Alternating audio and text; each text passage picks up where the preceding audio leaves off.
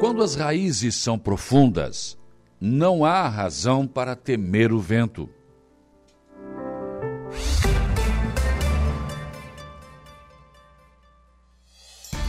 A informação, a opinião. Está no ar, dia a dia.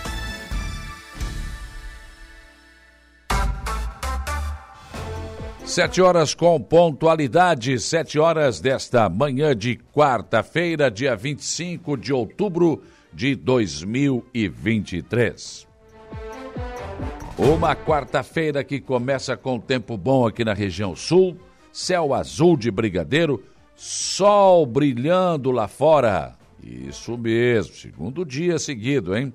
E começamos o dia também com uma temperatura alta, né? Já na faixa aí de 18 a 20 graus aqui na nossa região. Sol brilhando a pino, é até um friozinho assim para você que é muito friolento, né? Mas nada, nada significativo, né? Nada significativo. Também aqui no centro de Aranaguá, eu olho para as árvores aqui, quase não se mexe. Então, na praia tem um ventinho. Lá sempre tem um ventinho. Aqui não. Então, hoje, tempo bom, amanhã também tempo bom, sexta também tempo bom. Lá no sábado, tá, os, alguns modelos estão mostrando chuva. Se bem que hoje pode chover né, isoladamente em alguns locais aqui. Mas, pelo menos, não, é, a maior parte dos modelos estão apontando tempo bom, no máximo com nuvens nos céus, né, encoberto. Vamos aos destaques desta edição, começando como sempre com Jairo Silva. Os principais destaques de ontem para hoje no setor policial. Bom dia. Bom dia, bom dia, Saulo. Olha, em relação à polícia militar, como também à polícia civil, polícia rodoviária, corpo de bombeiros, enfim, a gente checa todas as informações. A noite foi bastante tranquila. A noite passada também a madrugada de hoje em toda a nossa região, viu, Saulo? Mas em contrapartida, a polícia militar na noite de ontem emitiu um alerta, uma nota de esclarecimento a respeito, o comando aqui do 19º Batalhão, através do tenente coronel é, Marcelo Zanetti, esclarecendo de que a informação que está sendo disseminada nas redes sociais sobre pessoas que estão vestidas de branco, realizando medições de glicemia e transmitindo o vírus da HIV é falsa. Essa informação é completamente falsa. A PM, inclusive, não emitiu nenhum alerta relacionado a esse fato e, além disso, segundo o comando, também não foi confirmado pela própria Secretaria da Saúde aqui do município de Arananguá que tenham recebido qualquer informação nesse sentido. Então, é, a, a PM já está pedindo, portanto, que as pessoas não compartilhem informações sem verificar primeiro a veracidade. Aquela história também, ah, tem um carro preto andando é, pelas ruas. É, volta e meia isso vem, né? É, e aí ah. os caras vão disseminando aqui. É, né? parece que é verdade. É. E às vezes está acontecendo lá no Nordeste, lá bem longe. Né? É, exatamente. É nada a ver. Né? Isso Mas aí o cara já bola, olha, eu vi aqui no Sanguinho. É, e aí coloca ali, a coisa vai disseminando, né? É, e de é, repente esse é o tipo de alerta, que é um alerta falso, mas de repente pode ter sido lá no norte do país, no Nordeste, com qualquer outra região. Né? Que o que cara... a gente alertou ontem que é verdadeiro é esse golpe do, do, do, ah, do, do boleto da prefeitura, do aí, boleto. que os caras botam lá, o IPTU, tudo certinho, mas não é nada. Ah, não, não. Golpe. Completamente falso. O sujeito vai lá e paga, e aí? Para ter o dinheiro de volta. Já não foi, né? tem, não tem, vai direto, pra, porque aí está ali, prefeitura, tudo certinho, foto. É. Só que você vai clicar ali, vai pagar, vai para a conta do, do é, safado, né? Do foi, vagabundo. É, exatamente, os caras planejam dia não, e noite, eles têm muito tempo nessa aula. Planejando é dia e noite. E de vez em quando cai uma vítima, lamentavelmente, né? Pessoa menos, clare... menos esclarecida, enfim, acaba e lá no... Alguns já fizeram pagamento aí. E lá no Rio de Janeiro, agora, agora o presidente Lula disse que vai tomar providência. É. Pois é, e os caras, eu vou te contar, os caras incendiaram. Quero ver, pago pra ver. ônibus. Pago pra ver. O Rio de Janeiro é uma vergonha. É. Tá dominado pelo crime. É, o tempo inteiro. O governo perdeu a mão no Rio de Janeiro. Já não manda tempo. mais. Quem manda faz... é o PCC, quem manda são as milícias. As Acabou, milícias. lá não tem. É, não, e outra coisa, 35 ônibus foram incendiados. Tu já pensou? Porque um miliciano lá morreu. Pois o exército aquela vez entrou nas favelas, acabou com tudo, fugiu todo mundo, lembra? Sim. Mas o STF não pode mais, né? É. Que coisa, né? É, não pode. É, aí se o exército do, é. do país não pode, quem é que pode? Não, não, deixa assim, não pode. É. Que absurdo, né? Eles mandam lá. Eles é. mandam. É um, um, absurdo, cara. É, hoje, no, no, no Aliás, é. não é só no Rio de Janeiro. Natal, na Bahia. É. Ah, é. vamos. A coisa está bem complicada. Né? Muito, muito complicada. Mas enfim. É, é bastante difícil. E, e outra essa história realmente do crime no Rio de Janeiro é uma coisa que se estende por décadas. Né? Imagina. Por décadas. Lamentavelmente, a segunda cidade do país, que é a segunda metrópole, porque o Rio Capital tem 6 milhões de habitantes, mas é, é tudo emendado, né? Como é a Grande Porto Alegre, tudo emendado. Um exemplo, É. a região metropolitana, 15 milhões de habitantes, é a segunda maior região metropolitana do país, quer dizer, então é muito complicado, né, cara? E os caras estão deixando isso há 30, 40 anos já. Sob o domínio de um monte de Domínio, gente. que- porque a gente tem acompanhado isso. É, quando o Estado, Ah, é. o Estado que eu digo é o governo do Estado, o governo federal, ele não se impõe, É. os caras tomam conta. E o governo não se impôs, né? E é isso. É. No Rio de Janeiro é normal agora, você não pode andar na rua. É. Você não Mu- pode andar com o celular na mão na rua. Deus o livre. Não, tá louco. Você não Muito pode comprar uma moto boa. Se comprar, os não caras... dá. É. Eles te, arra- te, te assaltam, não sabe Assalto, sinal. carrego, levo pras vilas lá e Eu, acabou. acho, eu vi uma matéria ontem, achei uma coisa absurda. É. Agora tem um determinado lugar que eles estão roubando os carros, o cara chega para deixar o filho no colégio, eles te, te tomam o carro. É. Já ali já assalto, já Sabe o leva que carro. foi dito? É. Que o pessoal tem que ficar mais atento. É. Ah, é, o- É. Que coisa, né? Ah, é? Ah, é atento com o cara armado. Botar a polícia lá, É. aí não. Eu, Não. eu, eu te, te, te vira. É, te vira aí. Fica mais atento, tá muito boca aberta, né, É. cara? Vai lá levar o teu filho, fica olhando É. pra... Não, não, não pode. É. Fica atento. Aí o cara vem armado, te É, cerca. não, é. Os caras têm arma que O perfura. cara que tem moto no Rio, por exemplo, vai ter que andar de armadura, né? É. Não, e os caras têm armas, arma, tem armamento que perfura carro, perfura um prédio, rapaz. Uma coisa absurda. É, é- é lamentável esse país. Eu vou te contar, né? Se providências não forem tomadas aí, bom, o domínio já é do crime, né? Cracolândia, tem, né, do centro É, São Cracolândia, Paulo, São tem Paulo. tudo isso. Aquela né? Cracolândia tem mais de 30 Perdemos anos. a aqui no- mão, perdemos É. a mão, o país está... É, faz tempo, né? E ninguém toma conta. E ninguém não é porque é o toma- Lula que o Bolsonaro teve o presidente, não, resolveu também. Não, não, nenhum deles. Quem deu bola? Nenhum deles. Não. Não teve comando. É que pegar aquele povo, arrancar de lá e enfiar no tratamento. Não quer, não tem, não, Não querer. tem, não tem, não querer. Põe pra, embora. põe pra tratar e pronto. Quem quer. E o caminho é isso aí. Não pode permitir uma coisa dessa no centro Não, da cidade. é, não. não, não, nós estamos Cara- na, maior, na maior cidade do país. Então. que absurdo, né? O crime dominando no Rio de Janeiro, em São Paulo, a Cracolândia. Porque tem muito crime em São Paulo, mas é a cidade pelo tamanho também, né? Porque, por exemplo, a polícia de São Paulo é mais eficiente do que a do Rio de Janeiro, para mim. Sim. Né? Não sei qual é o teu ponto de vista. Pelo menos age mais rápido, né? Lá no Rio, primeiro, tem que ver o que é polícia e o que é bandido. Pois é, porque lá tá misturado. Lá no né? Rio é. É, ali tu, se tu botar no Ali liquidificador tá ali, o complicado. negócio é complicado. Tá bem difícil. Rapaz do céu. Tá bem difícil. É uma loucura. Então, é, é, o- olha, falta comando nesse país faz tempo, né? Mas eu tô de mal contigo. Hoje, não, não, não- hoje o nosso relacionamento está estremecido. É um clássico do futebol Ah, não, brasileiro. não, não. Hoje Em não vem, não. Porto Hoje não Alegre. Vamos ganhar de 2 a 0. É, Pode. Um do Soares, que não vai jogar. É, o Soares que não joga, que é meio time do Grêmio, né? Eu acho que ele é o time todo. É, ou o time inteiro, né? Eu digo que é meio time, eu, falo- eu uso essa O expressão. Kahneman vai dar um soco na cara do teu centroavante para ele não. Deu? É, pois então. Vai Agora abraçar ele o juiz de expulso novo, leva amarelo. Tu já pensou ser expulso de novo? Agora ele deu para dançar com o juiz, né? Ele abraça o juiz. Ah, é? Sei que tá vendo com ele. Nossa senhora, que coisa, né? Mas o Kahneman sempre chegou junto, né? Sempre foi de chegar junto, né? Mas é assim, né? Bom, naquela, naquela outro jogo aqui, eu acho que da Copa do Brasil, ele prejudicou o Grê- o Grêmio, né? Foi, foi. Ele arrumou amarelo sem necessidade, depois o vermelho. Quer dizer, cara. Loucura, um cachorro louco. Um cachorro doido. Mas hoje é Flamengo, e- Grêmio e Flamengo. É. Na arena. Campeonato brasileiro aí. Tu vai ver só. É. Amanhã tu me paga. É. 29 rodada Oh. da Série A do, do Campeonato Brasileiro, além de Grêmio e Flamengo. Padre. é- né? Opa, a gente acompanhando aí, né? É, e o Internacional, falando da dupla Granal, pega o Vasco da Gama fora, hoje 19 horas, né? A partida entre Grêmio e Flamengo é 21 e 30 nos demais jogos aí da rodada, Saulo. É, teremos Bragantino e Atlético Mineiro, 7 da noite, Atlético Paraná e América Mineiro, também 7 da noite, no mesmo horário, Fluminense e Goiás, Cruzeiro e Bahia, um pouquinho mais tarde, 20 horas, também 20 horas, Palmeiras e São Paulo, é, confirmando então 21 e 30 Grêmio e Flamengo, Cuiabá e Corinthians 21 e 30 e o Vasco então enfrenta o Internacional 19 horas, como eu coloquei, é amanhã, é amanhã. Vasco Internacional será amanhã, a partida do Inter será amanhã, é 19 horas. E também amanhã, o Santos tomou 7 do Inter, né?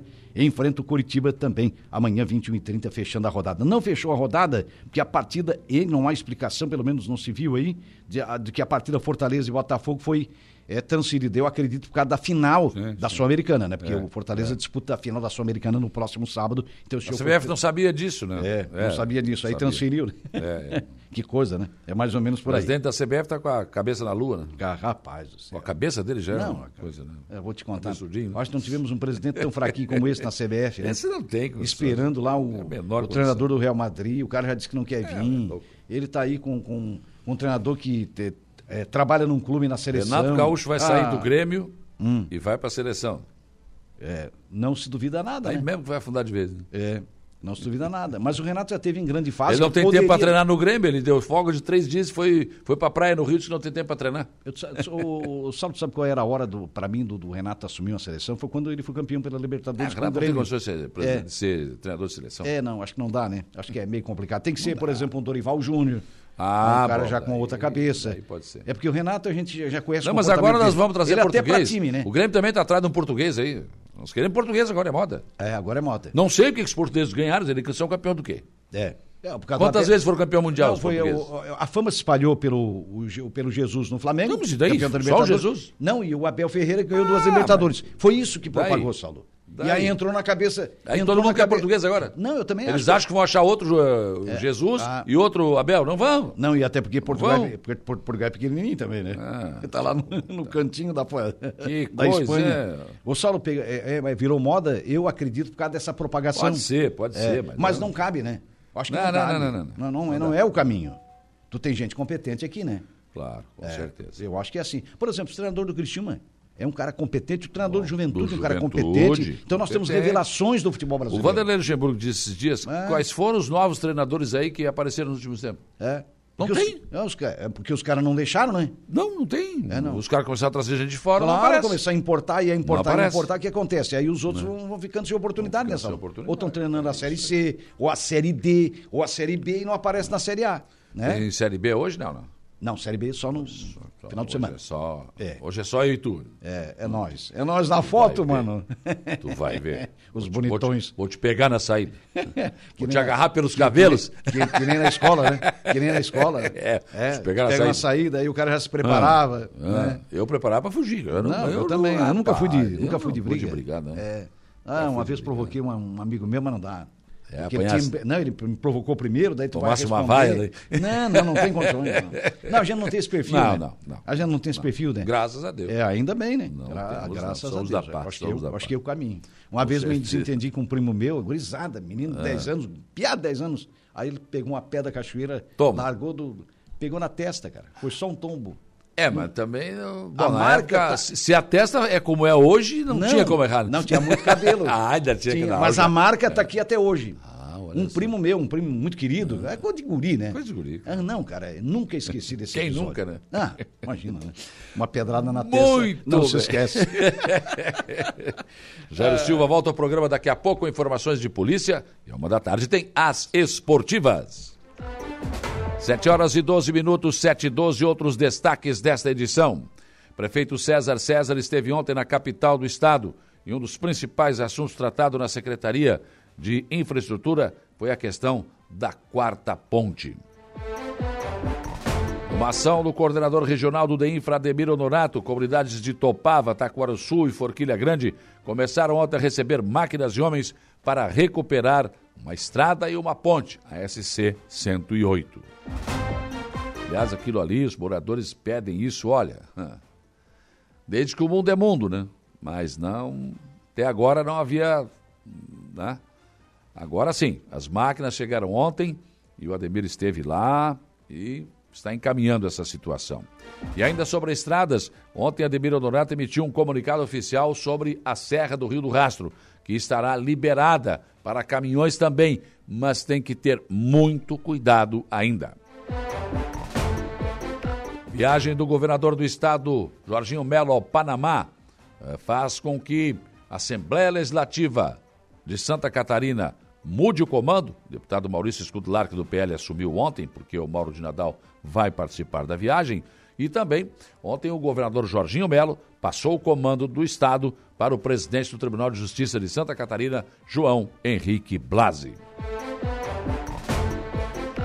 Ontem, ainda antes de passar o comando, o governador do estado, Jorginho Melo, determinou que o governo faça estudos e encaminhe soluções para enfrentar o problema das cheias. Preparar os municípios para enfrentar esses problemas, com obras, enfim, com ações.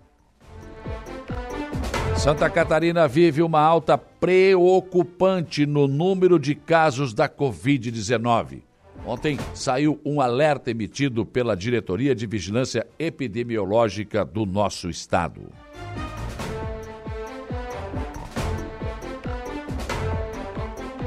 O nosso portal da Rádio Araranguá chama na sua capa: Seminário de Psicultura abordará temas específicos da prática em Araranguá e na região. De olho nas eleições municipais de 2024, o Partido Republicanos vem se articulando com filiações importantes. E sim, e a nova transformação das operadoras de celular. Portal NSC Total chama na sua capa: casos de Covid-19 aumentam oito vezes em três meses e deixam Santa Catarina em alerta. Também a mesma manchete aqui, praticamente é o mesmo assunto, pelo menos, do ND. Alta nos casos de Covid-19 deixa Santa Catarina em alerta. Casos cresceram oito vezes em 12 semanas, o que faz a Secretaria de Saúde emitir um alerta. Jornal Correio Brasiliense, Senado atualiza e amplia a lei de cotas na educação.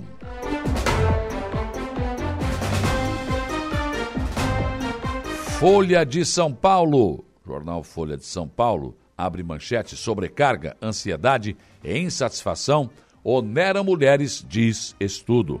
Para 86%, há excesso de responsabilidades e 48% sentem pressão financeira.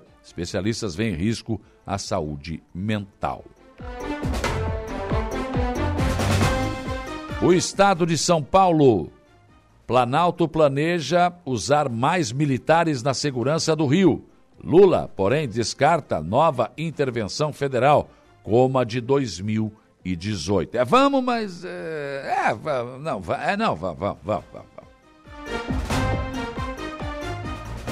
O Globo Rio de Janeiro tem que mandar o da ministra da Justiça, né? É, ele foi lá sem, sem nada, né? Foi lá, tranquilo na favela, subiu, desceu. O Dino, né? Agora não quer ir na CPI, né? Não, ele tem medo, lá ele tem medo. Na, na favela do Rio subiu, não tinha medo. Na CPI não, na CPI não vai tocar. Não, não, é, lá é perigoso. Ô que é isso, rapaz. O Globo Rio de Janeiro. Israel intensifica bombardeios em Gaza e vive impasse sobre invasão. Cúpulas militar e política do país divergem sobre o momento da incursão por terra. Aliás, é, esse pessoal aí de esquerda que está defendendo, tem um pessoal defendendo aí o Hamas, né? Ah, faz o seguinte, pega uma passagem de avião e vai para lá. Vai lá. Eles nem sabem, mas o Hamas não aceita LGBTIQIA+, não aceita, eles são homofóbicos. Eles são contra todo esse monte de coisa que essa gente defende. Vamos para lá, vamos, vamos, vamos, vamos. Chega lá com brinquinho, vestidinho, e vão se, vão se juntar ao Hamas para vocês verem. vão ser metralhados, vocês nem sabem o que estão falando. É um absurdo, né? É uma coisa absurda. Zero Hora Porto Alegre. Alívio tributário para setores avança e deverá ser votado hoje no Senado. Impasse na ONU.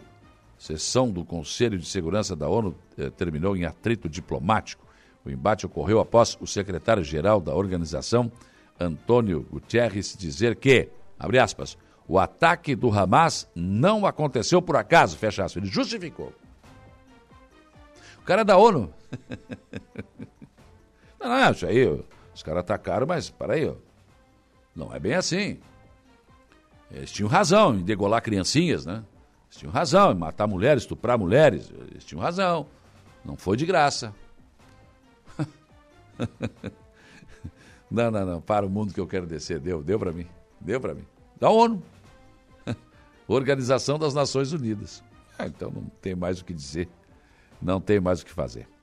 São os principais destaques desta quarta-feira que está apenas começando. 719 para interagir com a nossa programação, você tem várias opções, uma delas é o facebook.com barra você entra lá, Você pode deixar o seu recado celular em qualquer parte do Brasil e do mundo. Tem muita gente comigo aqui. Juliano Antunes, Geraldo Cordeiro, Patrick Rodrigues, Mazinho Silva. Enfim, daqui a pouco eu falo todo mundo aqui que já estão comigo aqui no nosso facebook.com. Outra opção, nosso WhatsApp 48988084667 também. Já tem vários bons dias do Gula, do Jair Cândido, do meu amigo Tucamaia. Enfim, daqui a pouco eu falo o resto do povo que está aqui comigo. 35240137 é o nosso velho e bom telefone que ainda toca. www www.radioararanguá.com.br é o nosso portal. Entra lá, dá uma espiada, tem sempre novas informações para você. É, também você pode nos assistir no YouTube da Rádio Araranguá, na televisão da sua casa, né? E, claro, né, a esmagadora maioria da nossa audiência, o rádio 95.5. Muito obrigado pela sua audiência no seu velho e bom radinho de pilha que você arrasta para onde você vai, no rádio, no seu carro, onde quer que você esteja. Nosso trabalho é feito sempre com muito carinho, com muito respeito a todos vocês. Hoje aqui no programa eu converso em seguida com o prefeito César César para falar sobre os resultados da viagem de ontem à capital do estado, principalmente a questão da quarta ponte. Também vou receber aqui no programa o Joelso Anastácio, que vem falar sobre um evento uh, da Secretaria de Assistência Social, um evento né, será no dia 28 agora, né? Então ele vem dar detalhes aqui sobre este assunto, é da assistência social do nosso município, né? E também hoje eu converso com Eduardo Merencio e a Laci Felipe sobre a Lei Paulo Gustavo em Araranguá, que tem também né, uma reunião aí, o pessoal está trabalhando essa questão da Lei Paulo Gustavo, que beneficia artistas, enfim, né, pessoas que, é, que, que, vivem né, exatamente é, da cultura. Então, também vamos tratar desse assunto. E ainda recebo o Américo Faria, lá de Criciúma, o médico, né, que vem aqui bater um papo com a gente. Mas é, claro, também a sua participação, as coisas que vocês levantam aí, mandam para a gente aqui, a gente sempre tenta encaminhar as soluções, enfim. Vamos também contar com a sua participação, como sempre, mais uma edição do nosso dia a dia. Aqui no programa você ainda tem o comentário do Alexandre Garcia, previsão do tempo com o Ronaldo Coutinho. O Jairo Silva nos traz informações de polícia e o Diego Macan as informações do Notícia da Hora. Mesa de áudio, Igor Klaus. 7 horas e 21 minutos. O dia começa com a informação de que o prefeito César César esteve ontem na capital do estado. Uma das principais missões foi discutir, junto à Secretaria de Infraestrutura do Estado, a questão da quarta ponte. Isso dá um dramalhão mexicano daqueles bem compridos. Né? Enfim, prefeito, como é que foi a viagem e o que o senhor trouxe na bagagem de ontem lá na capital do estado em relação à questão quarta ponte? Bom dia. Bom dia, bom dia, Saulo, bom dia a todos os ouvintes da rádio é, Araranguá. Olha, é, depois de 15 16 viagem que a gente vai lá para hum. isso, me parece que a, a, a, se, se definiu uma solução. É, parar esse, esse projeto que existia antigo, porque ele não tem recurso financeiro suficiente para fazer a ponte, autorização para zerar tudo aquilo ali, e começar um projeto novo, é, onde o governo fará o aporte, o aporte financeiro para que essa ponte definitivamente se encaminhe. Né? É, estava lá também o, o, secretário Rony, comigo, o, o procurador André Alves, os deputados, o Vonei Weber, o Tiago Zilli, mais tarde chegou Zé Milton, enfim, a representação nossa do Sul pelo interesse né, que tem essa ponte. E todos convictos de que é uma coisa importante que precisa o secretário Jerry Comper, da, da, da, infraestrutura, que já esteve aqui em local e que já olhou, que já viu, o pessoal da Secretaria de Finanças também estavam presentes, sabendo desse, dessa situação. Me parece que de todas as reuniões, a mais produtiva realmente foi essa. Sim. Ou então, trocando em miúdos, novo projeto e o governo realmente vai aportar os recursos. Essa foi a promessa deles de que eles vão aportar o recurso, até porque o recurso que existe não, não, não, não tem, não existe fazer uma ponte de 200 e poucos metros, quase 300 metros, com 5, 6 milhões de reais, né? Isso aí não. Não. Isso é fora da realidade. Sem contar que uma das coisas que a gente filmou muito ontem lá foi o seguinte: a quantidade, o volume de água que vem no rio, é, não só da nossa região, mas da região de Criciúma através do rio Mailuzia. Quer dizer, então é, as, as cheias provocam uma, uma relação de que você precisa fazer uma ponte com estrutura, uma ponte com, com garantia, com firmeza de que não vai acontecer nada de errado. Agora, o projeto antigo não tinha nem estudo do solo dentro do rio, tu imagina o tamanho do problema. É, verdade. Agora, é. prefeito, e aquelas, aquelas, o que foi feito até agora, o que, que pode ser aproveitado? Será, será, será, aproveitado, será aproveitado. São 36 vigas, né? É, das 36 nós temos 25 prontas. Hum. É, num sistema é, de trilho, né? não naquele sistema antigo com, com guindaste, porque onde vai se arrumar um guindaste que, existe, que né? levante 70 toneladas hum. dentro do rio. Né? Então é, é, é, é no sistema de trilho e, e vai ser feito já logo em seguida. A, a promessa é que a decisão final é semana que vem, para dar andamento já e encaminhar isso tudo. Vamos ver. Bom, pelo Mais menos. Mais uma vez vamos ficar na esperança. Bom, a esperança é a última que morre, né? Mas... É, não, e nós não vamos parar, nós vamos continuar. Foi o que eu falei ontem lá. Essa, essa ponte é dentro da SC 100, rodovia Santa Catarina 100. Isso não é do governo municipal. Não. Vocês têm que dar. Nós já botamos mais de 2 milhões lá de dinheiro, desapropriação de, de terra, troca de lote, desapropriação de morro, movimento de terra, 600, 700 viagens para fazer colchão de areia. É. É, enfim, uma série de coisas que. E ainda assim vamos ficar no compromisso que se esse projeto ficar pronto, as cabeceiras e a parte elétrica da ponte será por responsabilidade da prefeitura. É verdade. Bom, mas aí nessa conversa também o senhor já uh, deve ter dito a sua posição, o governo vai abrir licitação, o governo vai tocar a obra. Não, não, eu fiz as duas propostas a eles. Hum. Vocês querem? Nós devolvemos tudo para vocês, vocês tocam dentro da SC 100. É de vocês? Não, não, mas nós não temos gente suficiente, não adianta, tem que ter alguém lá para cuidar, é melhor nós repassar o dinheiro. É, na verdade, para mim seria muito mais cômodo, né? Claro. A ponte sai a mesma coisa, entrega para o governo do estado, tem lá 80, 60, 70 engenheiros, sei lá quanto é que tem lá, é, é, acostumado a fazer essas obras grandes, gigantescas, que o município de Aranguá não é acostumado a fazer, né? Claro que não somos nós que vamos fazer, mas licitar com a empresa que ganhar que vai fazer, mas o olhar de quem conhece é diferente de, de, de um leigo, né? É. Então, não, mas eles não concordaram. O, o secretário GR Compre, não, não, não, o recurso vai ser passado, vocês lá mesmo fazem, pronto. É que, na verdade, prefeito, é uma situação diferente. O senhor pegou uma obra que foi licitada, mas não tinha nada. Agora o senhor vai pegar no início e vai, evidentemente, conversar com o governo. Só que está errado, aqui vão acertar. Aí tem uma chance maior de dar certo. Né? É, eu espero que agora se, se encaminhar, que dê certo, porque é uma obra vultuosa, né, de, de muito dinheiro, de muita importância também, né, econômica, financeiro, cultu, cultural, é, é, principalmente turística, né, e, e, e, agrícola, porque é aquele pessoal que precisa transportar de um lado para o outro, tem uma grande produção no distrito de Luz, da agricultura, enfim. Tudo isso precisa, precisa ser posto na mesa, né? Sem contar que foi a semana passada foi apresentado a nós o projeto do, do, do autódromo. Sim. Quer dizer, o autódromo sai casado com a ponte, senão ele não sai, né? Sim. Tem condomínios, inclusive, né, do lado de lá, já projetados. Sim, né? sim, sim. Toda aquela parte turística lá e pode se desenvolver muito pelas belezas naturais e tudo, pela proximidade de, de Sara, Rincão, Criciúma, Araranguá. Ela fica naquela, naquela região muito importante ali, né? O senhor tratou de mais algum assunto em, lá em Florianópolis ontem?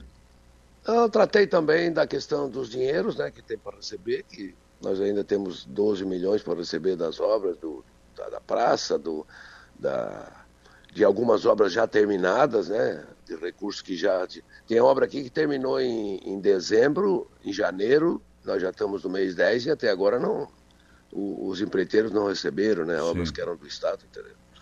Então ficaram de rever tudo isso essa semana também, mas é sempre uma muito, muita dificuldade, né? Porque é, o governo diz que agora também tem que gastar com as enchentes. Uma coisa não, não tem nada a ver com a outra. Nada, né? né? Contrato assinado tem que ser honrado, né? Contrato assinado tem que ser cumprido, é. é eu falei, nós, a gente conversou bastante lá. Tem hora que a gente tem que ser mais, mais, mais, mais duro, né? Mais, Mas é com jeito que as coisas estão acontecendo. Quero ter a oportunidade de agradecer aos três deputados que nos acompanharam Sim. lá, né? O Zé Milton, o Tiago né? e, o, e, o, e o Vonei Weber, que também foram incisivos né? em, em, em dizer que o Sul merece e que Araranguá é uma cidade de 73 mil habitantes, nós só estamos pedindo parte daquilo que nós pagamos de imposto. Isso. Na verdade, nós contribuímos muito mais do que recebemos, muito mais mesmo. É. Né? Essa conta aí para o município não fecha. Né? É, não, não tem que estar tá pedindo, não, a gente tem que começar a exigir mesmo, né? É, claro, claro. Não tenha dúvida, né? Somente as 20 maiores cidades do estado, mais de 70 mil habitantes. Olha a força da nossa economia, né?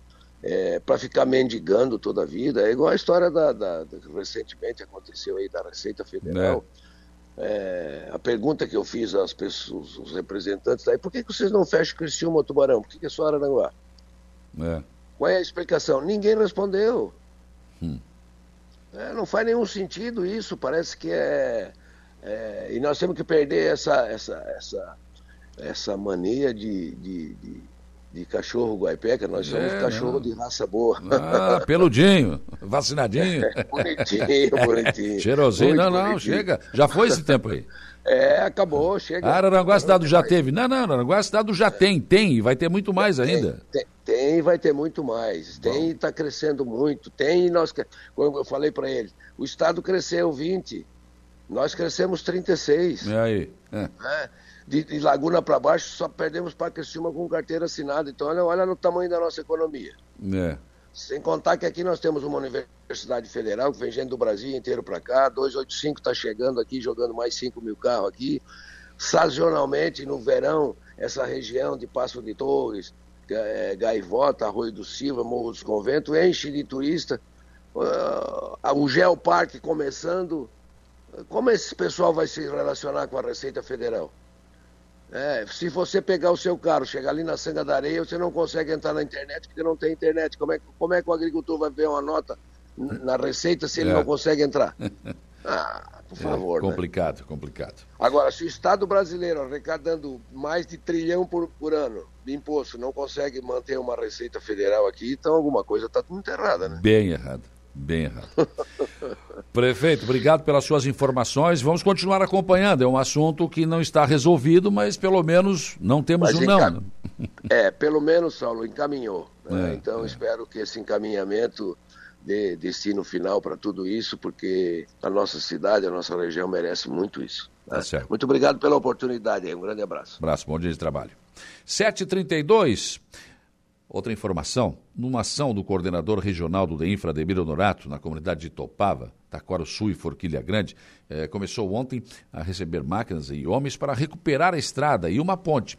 É a SC 108, que passa em Araranguá, no Ermo, né? E os moradores vinham há muito tempo pedindo essa manutenção, que é uma estrada SC, é do Estado, então o Estado tem que fazer. Algumas vezes até máquinas da Prefeitura acabaram fazendo algum tipo de trabalho ali, né?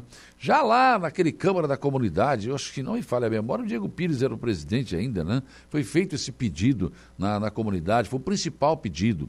Na época, até os moradores relataram sobre duas emendas parlamentares que teriam sido prometidas, uma do deputado Júlio Garcia e outra do deputado Rodrigo Minotto. E elas foram, essas emendas foram destinadas sim, só que não foram liberadas. Olha quantos anos demorou isso, gente.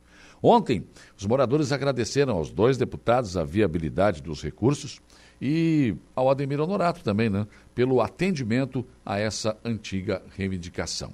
Ainda sobre estradas, ontem o Ademir Honorato emitiu um comunicado oficial em relação à Serra do Rio do Rastro. Foi ontem à noite ele emitiu esse comunicado. Olá, boa noite. Aqui é Ademir José Honorato, coordenador regional de infraestrutura sul é, aqui de Santa Catarina. É, agora hoje é dia 24, são um pouco mais de 20 horas agora. É, nós queremos passar alguns recados de utilidade pública sobre a SC 390, a Serra do Rio do Rastro, lá em Lauro Miller, né? O que acontece? Hoje lá ainda está totalmente aberto o trânsito para carros, certo? Também está aberto para uh, tráfego de caminhões com PBT até 7 toneladas, né? E a partir de agora nós vamos pegar e também dar liberação para caminhões maiores, né, com certo tamanho e peso, que já é de costumeiro lá, é, do horário das 20 horas até as 6 da manhã. Né? Isso é um, serve de alento também para aquelas pessoas que trabalham, trafegam ali e precisam né, desta rota. Né? Então a gente está pedindo isso por quê? Porque naquelas partes onde teve desabamento, daqui a pouco, amanhã ou depois, nós vamos começar os trabalhos e vai equipamento grande trabalhar ali. Né? Então, assim, esses caminhões grandes ele podem é, dar problema e trancar naquele ponto ali, no quilômetro 406, é, onde houve aquele desabamento ali. Né? Então, a gente pede a compressão. Queremos até é, meados de, de, antes de final de dezembro ali, meados de dezembro, terminar é, esta obra ali de, de reparo certo? Para o trânsito voltar ao normal, né? Então, também sabendo que a Serra do Rio do Rastro ela está passando por uma transformação, certo? Ela vai ficar praticamente nova em folha, né? Os 16 km de asfalto já está totalmente irreconhecível. Se você passar lá, você vai ver, né? Então, esse é o recado só para a gente ficar uma tratativa. Então, carros liberados, é, caminhões até 7 toneladas também liberados, e os caminhões acima do, do tamanho e peso, conforme tem na fiscalização da Polícia Rodoviária Estadual, é, das 20 horas até as 6 da manhã, certo? Então a gente agradece aqui, secretário de Estado de Infraestrutura, o secretário Jair Comper, do nosso secretário adjunto Ricardo Grando e do nosso governador Jorginho Mello. É a nossa infraestrutura aí apoiando e trabalhando por, por todo o estado de Santa Catarina. 7h35. É Ontem o vice-presidente da Assembleia Legislativa de Santa Catarina, deputado Maurício Escudularque do PL, assumiu eh, a presidência da casa. Né? O ato ocorreu na sala do presidente. A transmissão do cargo ela foi necessária porque o presidente da Assembleia Legislativa, deputado Mauro de Nadal, do MDB, vai integrar a comitiva do governador Jorginho Melo, que vai ao Panamá para uma missão oficial voltada ao desenvolvimento dos portos e aeroportos de Santa Catarina. O embarque do grupo ocorre ainda ocorreu já na, na, na ontem, terça-feira. Scudelar, que permanecerá na presidência da Assembleia Legislativa até o próximo domingo, quando Nadal retorna da missão ao país da América Central. E também devido à viagem, o governador Jorginho Melo passou ontem o comando do governo ao presidente do Tribunal de Justiça de Santa Catarina, João Henrique Blasi. Esta cerimônia de transmissão do cargo ocorreu na Casa da Agronômica, que é a residência oficial do governador. Jorginho Mello vai passar os próximos dias em missão oficial no Panamá e ele vai buscar investimentos para o Estado. O setor de turismo está na pauta, com uma das reuniões marcadas para a Copa Airlines, para, eh, para negociação com uma companhia aérea para voos diretos da capital panamenha para Santa Catarina. Vale lembrar que o Panamá é uma conhecida rota de conexão para voos que saem do Brasil para os Estados Unidos. Também se, eh, vão ser negociados com empresários locais outros tipos de investimentos, como o Fundo Imobiliário de Santa Catarina, bem como logística de cargas. Para isso, o secretário de Portos, Aeroportos e Ferrovias, Beto Martins, também estará nesta comitiva. O governador disse que ainda tem outros assuntos com relação aos canais extravasores, dragagem, enfim, toda a experiência que eles têm para trazer um pouco aqui para o nosso estado e, quem sabe, aplicar aqui nesses problemas que nós estamos tendo com cheias. O governador também é, fez questão de dizer que deixava o cargo em boas mãos, o comando do estado de Santa Catarina. Mas ontem, antes dessa viagem, o governador Jorginho Melo determinou que o governo faça estudos e encaminhe soluções para enfrentar as cheias. O governador quer estudos sobre possíveis obras e ações que possam minimizar os prejuízos nos municípios. O secretário de Planejamento, Edgar Sui, eh, destaca que a CEPLAN será responsável pelo GT, proteção levada a sério, com o objetivo de conhecer as ações, diagnosticar as que são viáveis e também de coordenar a execução que será realizada pelas pastas finalísticas. Este grupo vai multidisciplinar e contará com a participação de várias secretarias e terá o objetivo de coordenar, buscar, entender e diagnosticar todos os estudos, ações, projetos que visem dar mais resiliência ao Estado de Santa Catarina perante as questões climáticas. Um foco especial no primeiro momento, a bacia do Rio Itajaí. Além disso, junto com a Federação Catarinense de Municípios, a CEPLAN vai ajudar no fluxo de recebimento e encaminhamento das doações. É, é algo que tem, precisa, precisa ser feito, né? Porque, na verdade, é, nós temos um problema. nós vamos continuar vivenciando esse tipo de situação. O clima está mudando e as cidades e o Estado precisam se preparar para isso e tentar encontrar soluções que minimizem esses problemas. Já na área da saúde, nosso Estado está vivendo uma alta que chega a preocupar no número de casos de Covid-19. Segundo o alerta emitido pela Diretoria de Vigilância Epidemiológica, foram 1.958 testes positivos só neste mês de outubro, uma alta de oito vezes em comparação com as últimas 12 semanas. Ainda segundo este comunicado, tá, a incidência ainda é baixa, 35 casos a cada 100 mil habitantes, mas o aumento repentino está deixando as autoridades de saúde em alerta. Esses dados são do Boletim Epidemiológico da Covid-19, 128-2023. Segundo o relatório, o número de casos notificados entre o final de julho e início de agosto permaneceram abaixo de 120 registros semanais. Situação, no entanto, está se agravando desde o mês de agosto, tendo seu ápice agora em outubro. Nas duas primeiras semanas foram notificadas, respectivamente, 978 e 980 casos. É um, uma situação que, claro, tem que preocupar as autoridades, mas deveria preocupar os cidadãos que têm vacina e não vacinam. Contra a poliomielite, por exemplo, é de graça, não vão. E aí a gente pode fazer com que esse tipo de doença, poliomielite, é paralisia infantil, eh, Covid-19, vamos passar por tudo aquilo de novo? Ou será que vamos tomar uma atitude? Pensem nisso enquanto lhes desejo um bom dia. Rádio Araranguá. A informação de credibilidade. Dia a dia. 7 horas e 50 minutos, 7 e 50 Deixa eu dar um bom dia aqui para o Nonato Barbeiro. Ótima quarta-feira para todos. O Edmilson Machado. O Edmilson está dizendo o seguinte: bom dia, olha, que eu estou na casa da minha mãe tomando um cafezinho, escutando a Rádio Aranguá. A melhor. Bom, a melhor mesmo é o café da mãe, né? Tá filando o cafezinho da mamãe cedo já, Edmilson. Café de mãe é diferenciado, né? Não tem, não tem igual. Uh... Também aqui o Martinho da Silva, da Jazida Jeremias. Bom dia, bom trabalho para vocês aí. O Jair Cândido, olha, minha vizinha pegou Covid, mas graças a Deus tá bem. É, a Covid, como é que eu vou dizer, dos casos aí que a Div falou aí, não teve nenhuma morte, né? Mas é preocupante, a gente nunca sabe. Esse vírus está sempre mudando, né? Então, é complicado isso, é preocupante sim. Judite Cordeiro, bom dia aqui com a gente. Giovanir Marcon Gomes, também aqui com a gente no facebook.com barra Rádio Araranguá. Nena Lessa, bom dia, um abraço para o nosso prefeito pelo seu lindo trabalho. O G Prudêncio Januário, bom dia. Adriana Mota também com a gente, Júlia Terezinha Guise, doutor Fábio Estevão Machado, bom dia, parabéns, nosso prefeito, pela excelente gestão. Também aqui o Daniel Soares, também Daniel Soares Nunes.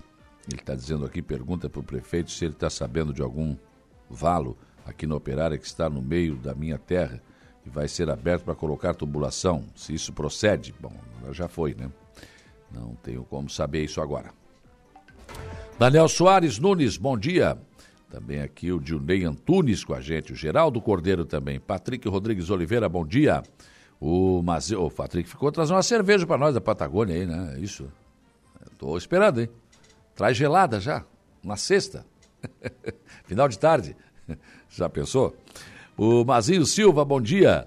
Marilé Guedin Dias, Giovanni Cordeiro também com a gente, Terezinha Santana Maia, o Zé Pura, ótima quarta-feira a todos. Vou torcer pro empate hoje? oh, oh, oh, eu vi um vídeo teu aí, Zé Pura, ah, ajeitando ali um, aquele coisa do lixo ali, né? É, o azar dele, né? O Tucamaia passando na hora, né? Filmou o Zé Pura. O Diogo Espíndola. Bom dia, Saulo Machado. Um forte abraço a você e todos aí da, do estúdio. Também aqui a Sandra da Silva, o Gerson Alzemiro.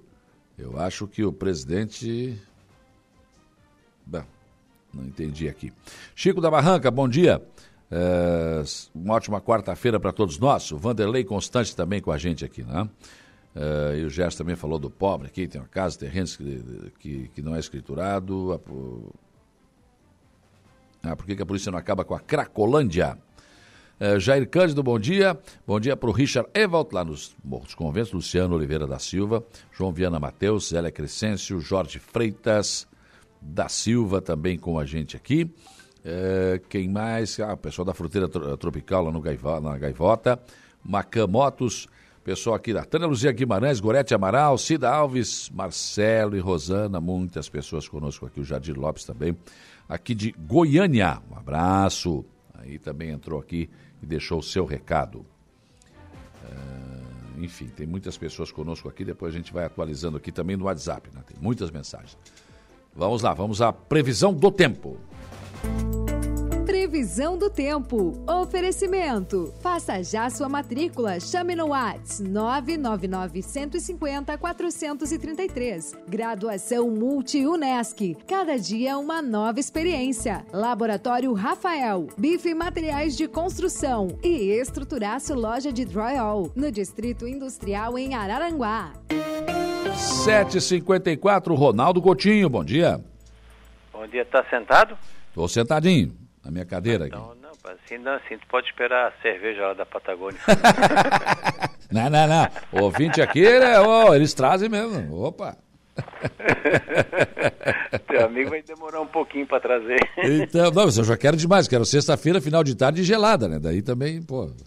Ah, vindo de lá já é gelado, né? É, já. Um lugarzinho frio. Frio e quente, né? Porque na Patagônia tem um dos climas mais inóspitos do planeta, tirando os polos. É mesmo?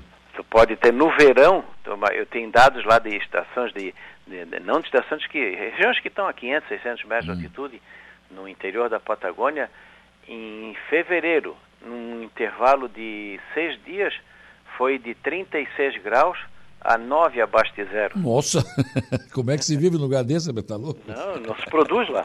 Não Por tem como. Não vê produção, nem, nem, nem fruta não dá, tu imagina. Tem uma outra estação que também deu 34, 35, 37 e quase 10 negativo no mesmo mês. Tá é um absurdo, o clima de lá é violento. Não tem como. Quando esquenta, esquenta demais, passa às vezes até dos 40 graus e daqui a pouco dá uma virada e em casos excepcionais, às vezes até neve no verão tem. Nossa. É um clima doido, doido, doido. Maluco. E a gente reclama do nosso aqui ainda. Não, e o, a, a, o reclamo do nosso são para a Argentina.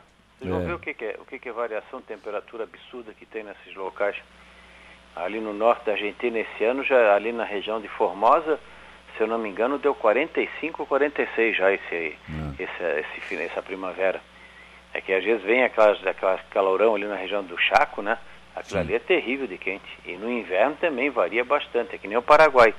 Assunção, hum. capital do Paraguai, ali no verão é um forno, passa fácil dos 40 e no inverno chega às vezes abaixo de zero. Sim. Lá a piscina, o meu amigo Lazinhos, que de vez em quando me substitui, ele tem, não sei se a irmã dele ainda mora lá, eles colocam lona em cima da piscina para não ficar muito quente. Nossa! Senão tu não entra na água.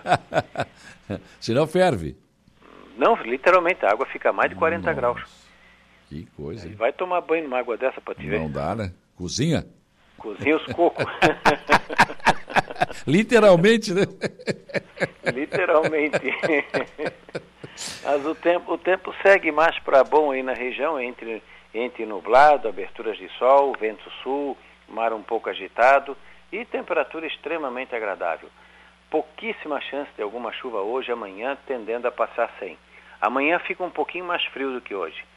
Já na sexta, amanhece frio, talvez abaixo de 12, 13 graus, mas à tarde esquenta e pode ter alguma chuva ou trovada ali do meio, final da tarde para a noite. Acho que vai ser a última região do estado a ter chuva, vai ser o litoral sul. Mantém a tendência de chuva no sábado, pode chover forte, período de melhora, temperatura amena. No domingo tem chuva na madrugada, amanhã também, alguma chance de chuva forte e melhora à tarde com calor. Segundo, o contrário, melhor de manhã, alguma chance de chuva à tarde. Nos próximos 7, 10 dias está indicando bom volume de chuva. Na, nesse entre sexta, final do dia à noite, sábado, de madrugada, amanhã, domingo, é o período que tem condição de chuva forte em várias áreas de Santa Catarina, que pode trazer transtorno, é, pegando ali o vale, partes da serra, Planalto Norte, centro, meio oeste e oeste do estado, principalmente oeste. E mais ainda a região lá do Paraná, ali o centro-oeste do Paraná, incluindo Foz do Iguaçu. Então o pessoal que tinha planejado alguma viagem lá para Foz, lá para as Catarata, para o Paraguai, é bom ficar atento, dar uma revisada ou se informar com a Polícia Rodoviária ali do Paraná para ver como é que vai estar, porque provavelmente as estradas vão estar numa situação bem precária em vários locais lá, porque o volume de chuva naquela região é bem excessivo. Também pega ali o nosso oeste e norte do Rio Grande do Sul. Nós e vocês estão no limite de ter ou não algum problema. Da Climatea, Ronaldo Coutinho. De volta com Dia a Dia. O comentário de Alexandre Garcia. Oferecimento: Cicobi Crediçuca, Hackley Limpeza Urbana, Alcidino Joalheria e Ótica e Gênios Veículos. Bom dia, Alexandre Garcia. Bom dia. Vocês lembram, faz pouquíssimo tempo que fizeram aquele espetáculo deplorável vulgar, de baixíssimo nível, no Ministério da Saúde, num evento do Ministério da Saúde, pagaram um dinheirão para um grupo apresentar a arte, arte de, da maior sujeira, do maior mau gosto. Em resumo, vulgaridade. Pois não é que isso se repete, não exatamente do mesmo tipo, mas na Caixa Econômica Federal. Fizeram lá uma exposição de arte e aí tem uma colagem em que aparece jogados no lixo, o lixo com a bandeira nacional, o ex-ministro Paulo Guedes, a senadora Tamares Alves e o presidente da Câmara, Arthur Lira, que já ficou sabendo, não passou recibo. A Caixa parece que não sabia, suspendeu a tal exposição, mas feriu as relações entre Centrão e governo. E como se sabe, o governo depende do Centrão nas votações do Congresso. É, não é Centrão, mas é mais forte ainda a bancada ou a frente parlamentar da agropecuária, que tem 303 deputados, 51 senadores, 51 em, 80, em 81 e 303 deputados em 513. É muita gente disposta a derrubar o veto do presidente sobre projeto de lei do marco temporal. Né? Mas, enfim, o governo não pode estar sujeito a esse tipo de, de problema numa empresa estatal ou num ministério, Ministério da Saúde. Bom, mas o próprio presidente da República, né, que demitiu o presidente da empresa Brasil de, acho que é empresa Brasil de Comunicação, o nome, é ABC, demitiu porque retuitou uma chamando de idiotas o que os que apoiam Israel. O próprio presidente, agora, na conversa com o presidente ontem, claramente ficou do lado do Hamas e contra Israel. São aqui palavras dele. Não é porque o Hamas cometeu um ato terrorista contra Israel que Israel tem que, tem que matar milhões de inocentes. De onde é que ele tirou esses milhões? É aquele mesmo Lula que falou para o Jaime Lerner, né? a gente chuta o um número, ele disse que tinha 25 milhões de meninos de rua no Brasil. Né? É, aí ele disse que é preciso garantir que não se mate mais criança. Está tá sugerindo que quem está matando criança é Israel, quando se viu, meu Deus do céu.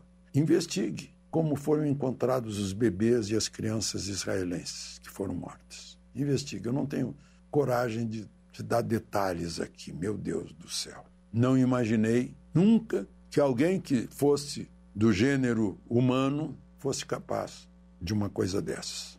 É vilipêndio de cadáver, sim. Aí ele culpa Israel de novo, Lula. Todo dia a gente vê colonos de Israel invadindo a terra da Palestina. Uh, depois fala sobre os brasileiros em Gaza. Vamos dar a eles o que não conseguiram morando em Gaza com a truculência que está acontecendo lá com os bombardeios. Continua culpando Israel. Agora vejam só o que diz Macron, presidente da França, que é amigo de Lula, os dois se admiram, Macron e Israel. O Hamas tem que libertar reféns porque é um crime horrível jogar com a vida de crianças, adultos, idosos, civis e soldados. Ele disse que vai propor uma coalizão internacional contra o Hamas e diz para os israelenses: estamos de ombro a ombro com vocês. E ainda ameaça também o Hezbollah. Estamos acompanhando de perto o que acontece no Líbano com o Hezbollah brincando com fogo. Ele, Macron ainda vai lá falar com o presidente da autoridade palestina na Cisjordânia que não está mandando mais nada, que o, o Hamas que tomou conta. Agora vejam a diferença de um líder internacional, como se porta, e de chefe de Estado do Brasil, que deve estar deixando o Itamaraty desesperado, porque, enfim, as relações do Brasil com Israel são economicamente, cientificamente, é, é, o Brasil deve muito a Israel. De Brasília, Alexandre Garcia.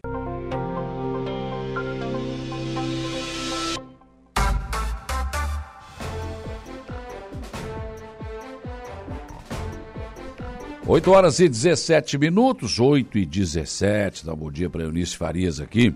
O Alessandro Aguiar está lá em São Paulo, está nos acompanhando aqui. Legal, Alessandra. Também aqui o Valdeci Batista de Carvalho, um abraço. O Eusébio Machado, bom dia. Também conosco aqui. Aqui no nosso WhatsApp também. É... Bom dia, Saulo. Quero, através do seu programa, pedir ao secretário de obras a patrola na rua Manuel Anastácio Jardim Cibele, na estrada da Itopaba, pois tem carreata da Sagrada Família hoje e a estrada está muito ruim. E é por onde passam os ônibus, né? Obrigado se for atendido aí. Então fica o registro aqui da Leoni, fazendo pedido à Secretaria de Obras de Araranguá. Ah, bom dia, admiro ah, a admiração atual, não entendi. Acho que a administração deve ser, né? Mas esses buracos na Dorvalina Broca Pasquale não abriram nesta com essas últimas chuvas. Então, há mais de seis meses. Tá aqui a foto. Ah, tem buraco aqui mesmo. Dorvalina Broca Pasquale. Um ouvinte me manda aqui, eu estou vendo as fotos aqui. Né? Ela está pedindo providências aqui, né? Uh, também e a ouvinte não colocou o um nome aqui, eu acho que não, né? Não. Não colocou. Uh, outro bom dia chegando aqui no nosso WhatsApp, da Vera Lúcia. Vera Lúcia com a gente também aqui, né? Fabiano Meister, também, bom dia. E o Fabiano Belletini também está lá nos Estados Unidos, sempre nos acompanhando aqui, né? O Johnny, lá de Maracajá, a Sofia, a Rita de Cássia da Colonia, Siegfried Germano Wegner, né? Tem um ouvinte aqui que mandou áudio. O áudio eu não consigo ouvir aqui, amiga, tá? Fica difícil. Não tem como. As pessoas também ligam aqui para esse WhatsApp. Não dá para atender telefone aqui também, né? Então, não, não, aqui é só a mensagem escrita, foto, enfim, essas coisas aí. Tá bom? Vamos lá. Vamos em frente. Vânia da Rosa também entrou aqui. Bom dia, Alice de Bono. Padre Amirte também está aqui, rapaz. Ah, Eunice Farias sempre chegando pessoas novas aqui na nossa live, no nosso WhatsApp, sempre participando, as pessoas interagindo com o nosso programa. Estou aqui com o Joelson Anastácio e vamos falar primeiro sobre uma ação, né? O problema é a chuva, que está programada para sábado. Uh, Alina Diviné, bom dia. Bom dia, Saulo. Bom dia a todos os ouvintes da Rádio Aranguá. É isso mesmo. Nós temos uma ação social programada para sábado ali no calçadão da Divinéia, Desculpa. E né, ela vai acontecer com chuva sem chuva. Não tem. Tem Não um tem. ginásio ali, é, né? Nós temos um espaço ali com uma estrutura muito é, boa, né? Que hum. permite que o evento aconteça, né? Mesmo na, com condição de chuva. Claro que, né, gente, se isso acontecer, se confirmar a previsão, a gente vai ter um certo prejuízo dentro daquilo que a gente se propôs. Mas por nós estarmos assim já ao final do ano, né, a possibilidade de transferir é, compromete outros vai, eventos vai, que a gente tem, porque tudo. vai chegando ao final do ano, a gente tem aí já o, a, o Natal, né, o CRAS participa de todas essas ações, então a gente entende que é, não é viável a ideia de transferir. Por isso a gente está né, seguindo firme nesse propósito aí junto aos meios de comunicação, informando a, a comunidade para que se organize né, para estar participando neste sábado, dia 28, dia do servidor público. Uhum. Os servidores da assistência social, em especial trabalhar os do CRAS, vão trabalhar. Eu já quero aqui é, fazer o meu agradecimento à, à, minha equipe, né, que está firme nesse propósito. E, e a intenção dessa ação social é principalmente atender aquelas famílias e indivíduos que moram nos territórios de vulnerabilidade.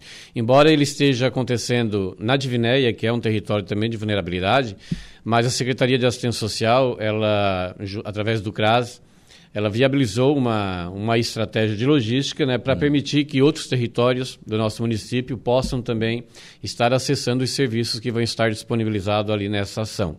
Sim. Então, Saulo, nós temos uma logística de ônibus, nós teremos é, dois ônibus, um que vai fazer o lado norte, né, que vai passar é, a partir das 8 horas na frente do residencial Bela Vista, na Coloninha, depois passará no Mercado Arapongas, é, em seguida, ele segue aqui para o centro, para a Vila Samaria, depois para a Baixadinha, na Vila São José, segue na Barranca e vai até o evento. Tá? Uhum. A previsão é que eles cheguem ao evento às nove e meia. Vai fazer uma certo? volta bem Exato. grande, né? Esse mesmo, essa mesma itinerário vai ser feito à tarde, é, a partir das 13 horas. E teremos um outro ônibus que vai fazer a região sul, que sai também às 8 horas da manhã é, lá da, da comunidade de Jardim Cibele. O ponto de embarque é o centro comunitário. Centro comunitário não, primeiro vai ser lá na escola, tá? E depois ele vem, passa no centro comunitário, segue pela operária, ponto de embarque na Comercial Ferreira, é. sobe o elevado, segue a Polícia Rodoviária. Na Polícia Rodoviária, o ponto de embarque, o posto Simão. Depois ele retorna em direção ao Mato Alto, passa pelo posto de saúde, segue para em direção ao Lagoão é, o ponto de parada, um deles é na Casa Fraternidade, e depois faz todo aquele trajeto ali do Lagoão até o evento. Sim. Da mesma forma, repetindo esse mesmo trajeto também no período da tarde. O retorno, nós teremos o retorno às 11h30, no período da manhã, e no final do, do, evento às 16 horas. Então a gente criou toda uma, uma estrutura e uma estratégia para realmente claro. possibilitar o acesso de todas aquelas pessoas que desejam participar e que possam estar fazendo uso do, dos serviços que nós vamos estar disponibilizando pois lá. É. E que serviços estarão à disposição?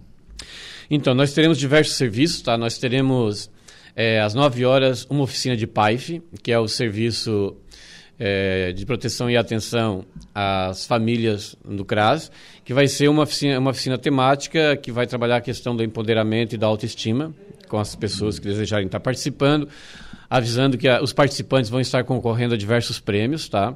Mas nós teremos também é, serviço de imunização da Secretaria Municipal de Saúde. Muito importante. Todas as vacinas disponibilizadas pelo está voltando SUS. aí. Exato, eu estava é. acompanhando aí o teu comentário, aí, né? né? E, então a gente está também oportunizando né, que as famílias possam estar tá fazendo a imunização das suas crianças. Todas as, as, as vacinas disponibilizadas pelo SUS estarão disponíveis lá na ação social. Nós teremos também, com a parceria da saúde, lá o, o Homem de Ferro para animar a garotada. Mas nós também temos a parceria com o Instituto Mix. Por que não vão levar o Homem-Aranha também, não? O Homem-Aranha vai estar impossibilitado em razão da chuva, ele é não vai poder estender é a ceia. o nosso Homem de Ferro está aqui no arroio, o Homem-Aranha parece que está fora, né? É. E nós teremos o corte de cabelo, é, quero fazer uma ressalva aqui que será somente na parte da manhã, tá? o Instituto Mix vai estar oferecendo esse serviço. Show. Nós teremos também a parceria com a Ótica Exata, que vai estar oferecendo o teste de visão.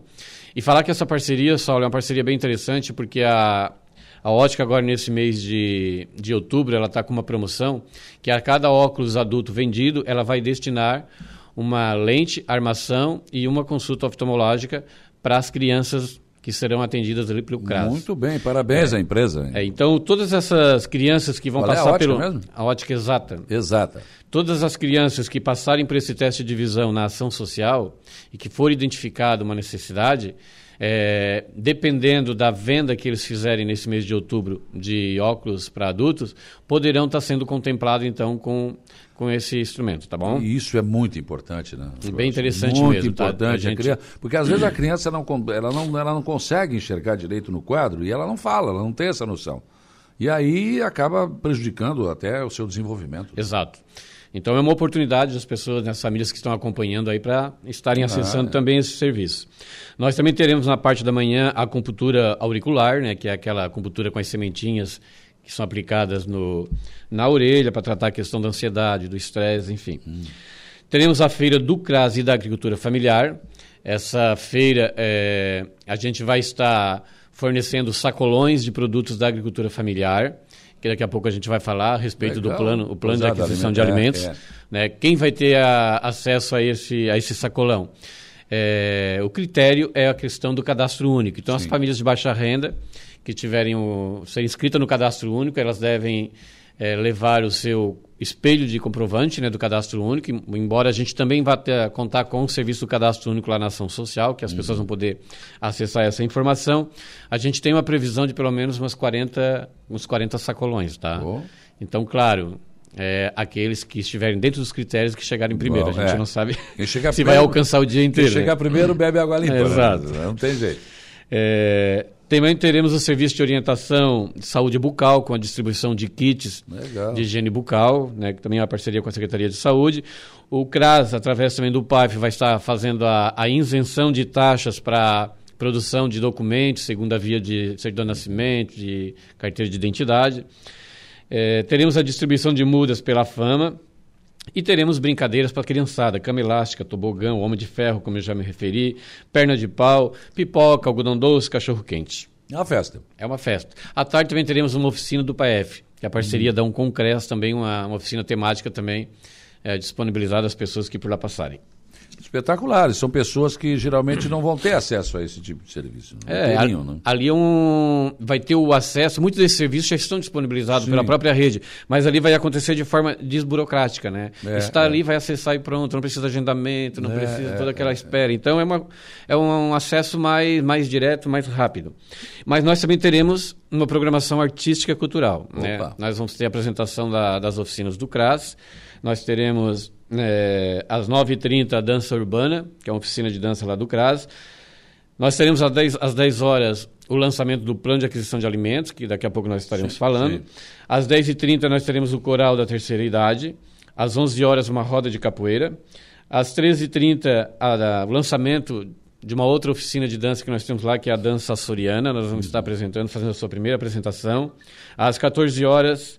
Às 14h30 teremos a banda da Casa da Fraternidade e às 15 horas então a gente vai encerrar nossa programação com a fanfarra do CRAS, que é uma fanfarra sobre perna de pau. Então, uma programação bem interessante. Rapaz, eu com tambor já me atrapalho. Em cima de uma perna de pau, nem pensar. Né? É, mas isso aí não é para qualquer um. Isso aí é Não só para é. quem tem habilidade Só mesmo. quem, então, cara, tem que saber. Pra quem porque- tem mais de 50 anos e tem uma barriguinha assim saliente Não vai, né? nós, não consegue. Não vai, pra frente, cai pra frente, né? Tomba, né? Tomba.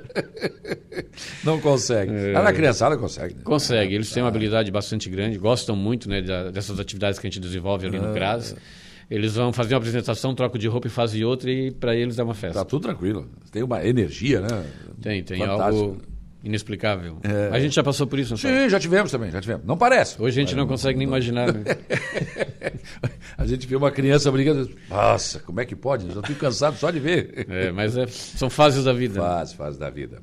Agora está uma fase do condor. Condor aqui, condor ali. É. né? Me fala um pouco sobre esse plano de alimentos. Então, Saulo, o Plano de Aquisição de Alimentos ele é um programa do governo federal. O município de Araranguá ele fez a adesão no final do ano passado.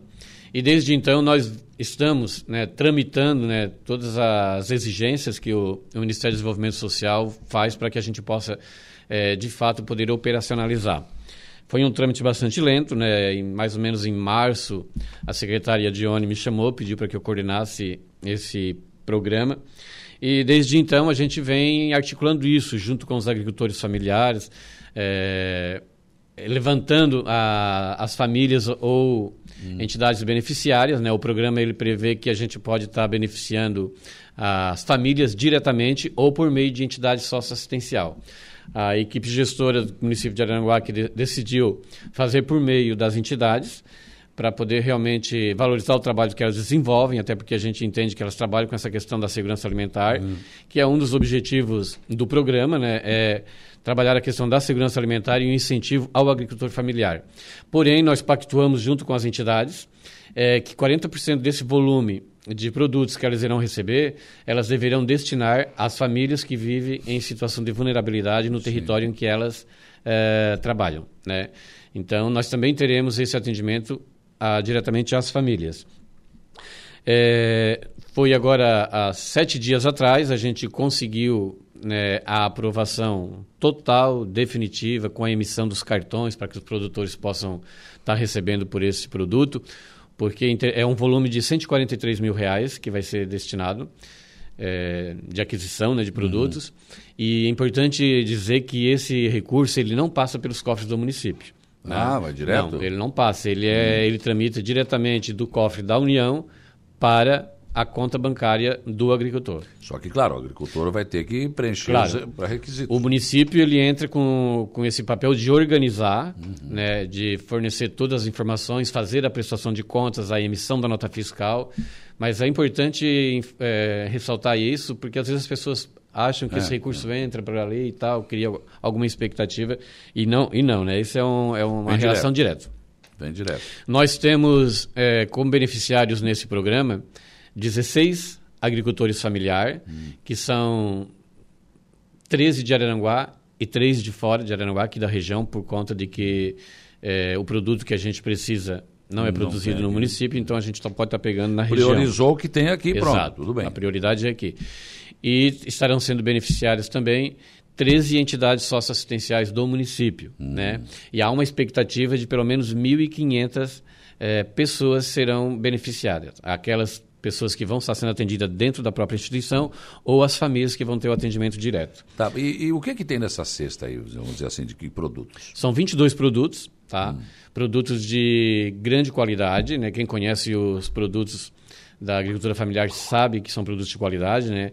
É, devem ter acompanhado já a feirinha da agricultura familiar que nós temos aqui na né? pracinha todas as sextas-feiras. Então, vem mel, ovos, aipim, batata, banana, laranja, é, bolacha integral, pão integral, bolacha sem lactose, sem glúten, hum. é, farinha de mandioca, polvilho, pepino e vai por aí afora. Nossa, tá? Arroz, São feijão, 22 itens. Tá, é uma... O arroz e feijão também não? Não, o arroz e feijão não entra, isso aí tem que comprar no mercado. Isso aí vai, isso aí pode ter. Bom, mas aí com o que o pessoal não comprando isso tudo aí, né? É, não, é... Mas eu, eu, eu, quero parabenizar o governo federal por isso, é uma característica do PT, né? O PT tem essa, essa, essa, coisa, né? Porque é, o que é, sempre, é, sempre se reclama isso. Ah, o cara está aqui, ele planta aqui, tem o Denis aqui na barranca, tem tanta gente aí que faz, né? O Chiquinho, né? Alface, essa coisa e às vezes não consegue vender para o município. E o município tem o seu colégio, por exemplo, as escolas, a merenda escolar, e eu acho que o governo federal vem bem nessa hora aí trazendo esse dinheiro e não tem nada de prefeitura. A prefeitura vai dizer quem é. Vai ser, mas está aqui, ó, passa lá direto no agricultor. Espetacular. Exato. É, e a gente tem acompanhado aí né, a, a movimentação do governo federal e a gente tem recebido algumas informações ainda essas oficiais de que esse programa ele deve ser contínuo, né? Esse contrato que o município firmou, a, que a gente vai estar executando agora, é um, é um, valor de 143 mil reais. Ele tinha vigência hum. somente até o dia 18 de novembro, Sal. Sim. Então nós tínhamos apenas 20 e poucos dias para operacionalizar todo esse volume. Oh. Né? Aí a gente fez um pedido de, pro, prorrogação. de prorrogação, a gente conseguiu até novembro do ano que vem. É, mas a gente sabe que o governo federal vai estar investindo um, montante bastante significativo na agricultura familiar, inclusive nesse programa. Então a gente acha que é um programa que vai ter continuidade, inclusive com perspectiva de volumes ainda muito maior. E a gente, nesse primeiro momento, a gente se limitou a alguns produtos. Né? A gente sabe sim, que a agricultura sim. familiar tem uma gama muito maior até sim, de produtos para oferecer. Mas como é a nossa primeira experiência, né, por exemplo, a questão da alface, né, alguma, algumas verduras, elas são muito perecíveis. É, né? É.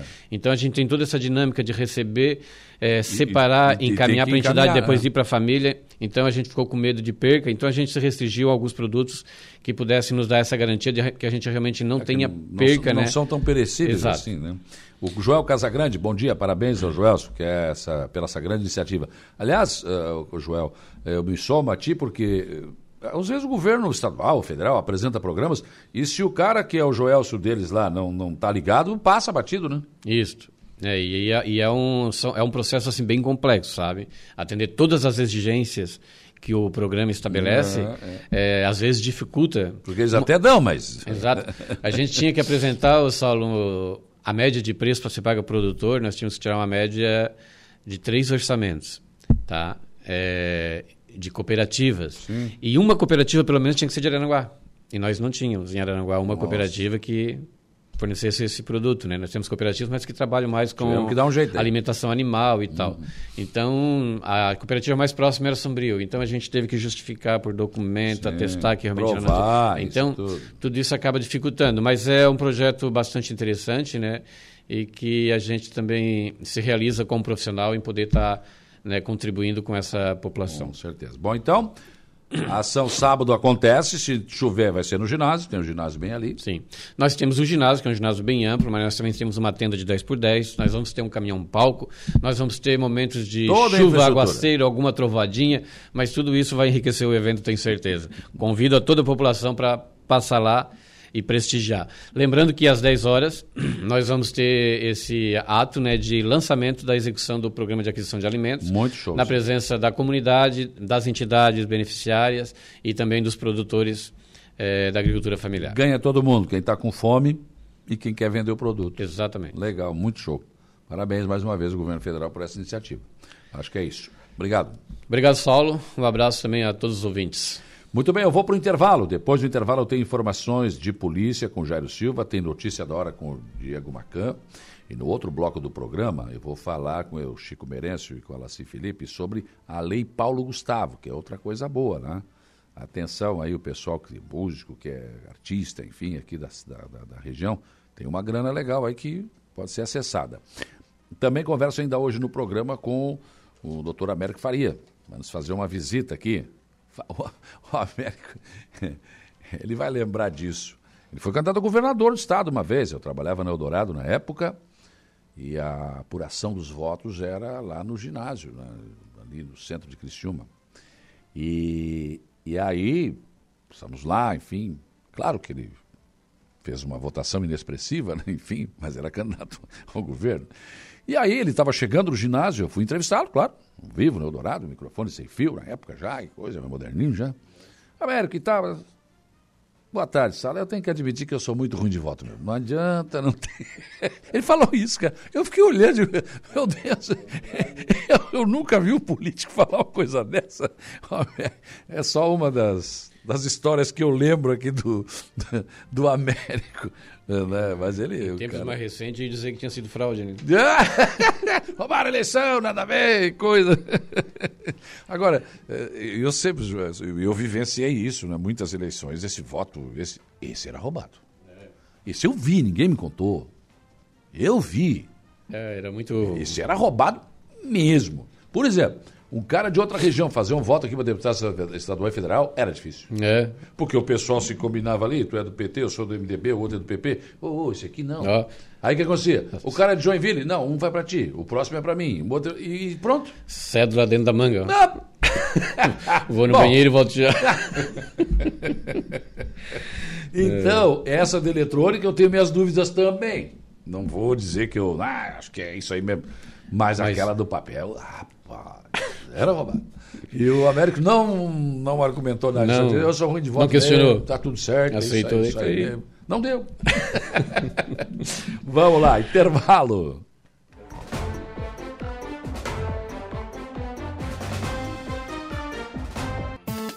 Polícia. Oferecimento Eco Entulhos. Limpeza já. Fone 99 600 8000. E Castanhete Supermercados. 8h49, 21 graus a temperatura. Vamos lá, informação de polícia, Jairo Silva. Olha, Polícia Militar prende suspeito de furtar alumínio em cemitério de Topava, viu, Saulo? De acordo com a PM, a prisão ocorreu no início da tarde de ontem, terça-feira, no interior aqui de Araranguá. Foi por volta de 14 horas, uma guarnição da Polícia Militar foi acionada via 190 e em deslocamento para o endereço da ocorrência localizou e abordou um suspeito com as características repassadas. Durante a abordagem em busca pessoal, foi localizado dentro da mochila do criminoso cerca de 3 quilos de alumínio provenientes de portas, portões e janelas que foram cortados em pedaços das capelas. Posteriormente, um morador local, testemunha, relatou que reside na localidade de Topava Primeira e visualizou o suspeito abordado pelos policiais saindo anteriormente do interior do cemitério. Segundo vizinhos, o criminoso estava furtando alumínio e não é a primeira vez que o mesmo é flagrado saindo do local. A guarnição da PM se dirigiu até o cemitério e fotografou algumas capelas com sinais de arrombamento. Diante dos fatos, o autor dos furtos foi conduzido e entregue na central de polícia para os procedimentos cabíveis. Segundo a Polícia Militar, o suspeito possui antecedentes pela mesma prática delituosa. Voltamos a apresentar Dia a Dia. 8h51, sobre essa informação do Jairo Silva, é importante destacar o seguinte: não vai dar nada. Crime de menor poder ofensivo. Cidadão já deve estar na rua. Vai continuar fazendo. Ele é reincidente. A pergunta é o seguinte: alguém e a polícia vai investigar para quem é que ele está vendendo? Porque se ele já é reincidente, ninguém vai roubar um prego um microfone, seja lá o que for, ninguém vai roubar nada se não tiver para quem vender. Não é isso? Então a receptação é crime, tanto quanto o roubo. Estão vendendo para quem? Essa é a pergunta. Ou só registraram lá e tá, vai embora, deu, tá tudo certo. Não, não tá tudo certo. O crime é de menor poder ofensivo, isso existe na figura jurídica, mas quando não era minha casa, né? Né? Na minha casa, se levarem uma lâmpada, eu quero de volta. Para mim já não é. O menor poder ofensivo já houve né? uma agressão ao meu patrimônio. Mas não é bem assim. Eu ouvi, lá na Vila São José, a gente fez aquela audiência pública sobre segurança, enfim, promotor dizer isso. Ah, o cara, esse tipo de furto, essas coisas assim, tem que ter um. Né, um monte de roupa depois. Gente, ah, é, quer dizer que ele tem que roubar minha casa, tua, do outro, de, para depois. Não, não, não é possível, gente. Ah, mas não tem cadeia para tudo isso? Não sei, então tem que ver outro jeito, porque não pode o cidadão ficar assim desse jeito. Aí, menor poder ofensivo. Te coloca no lugar da pessoa né, que é dono da capela, que tem lá sua mãe seu pai sepultar o seu irmão, parente seu, para ele não é de menor poder ofensivo, é de muito ofensivo. É um patrimônio dele e da família, né? Então, tem coisas assim que são absurdas, né? E se o cara é residente, então já tem. Alguém perguntou para ele, para que tá vendendo para quem? Eu acho que é preciso levar mais a sério isso. Desculpem, mas eu acho que não está sendo levado a sério isso. Eu sei que a polícia tem outras coisas, crimes, enfim, é, talvez mais, entre aspas, mais importantes para examinar, para investigar, mas puxa vida. A matéria que o Jair trouxe aqui está dizendo que ele é reincidente nisso. E ninguém quis saber ainda para quem é que ele está vendendo?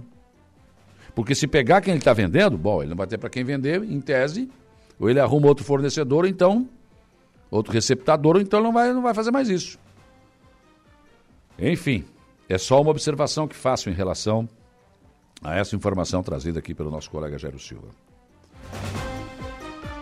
Bom dia, Saulo. Essa boca de lobo é na esquina da creche Dona Valda, ao lado da ponte de Jacomo Mazuca. Ah, é. Vê se dá tempo aqui. Mandar pra tia Igor. Vê se tu consegue. Tu é ninja, né? e tá feio mesmo, hein? Tá feio.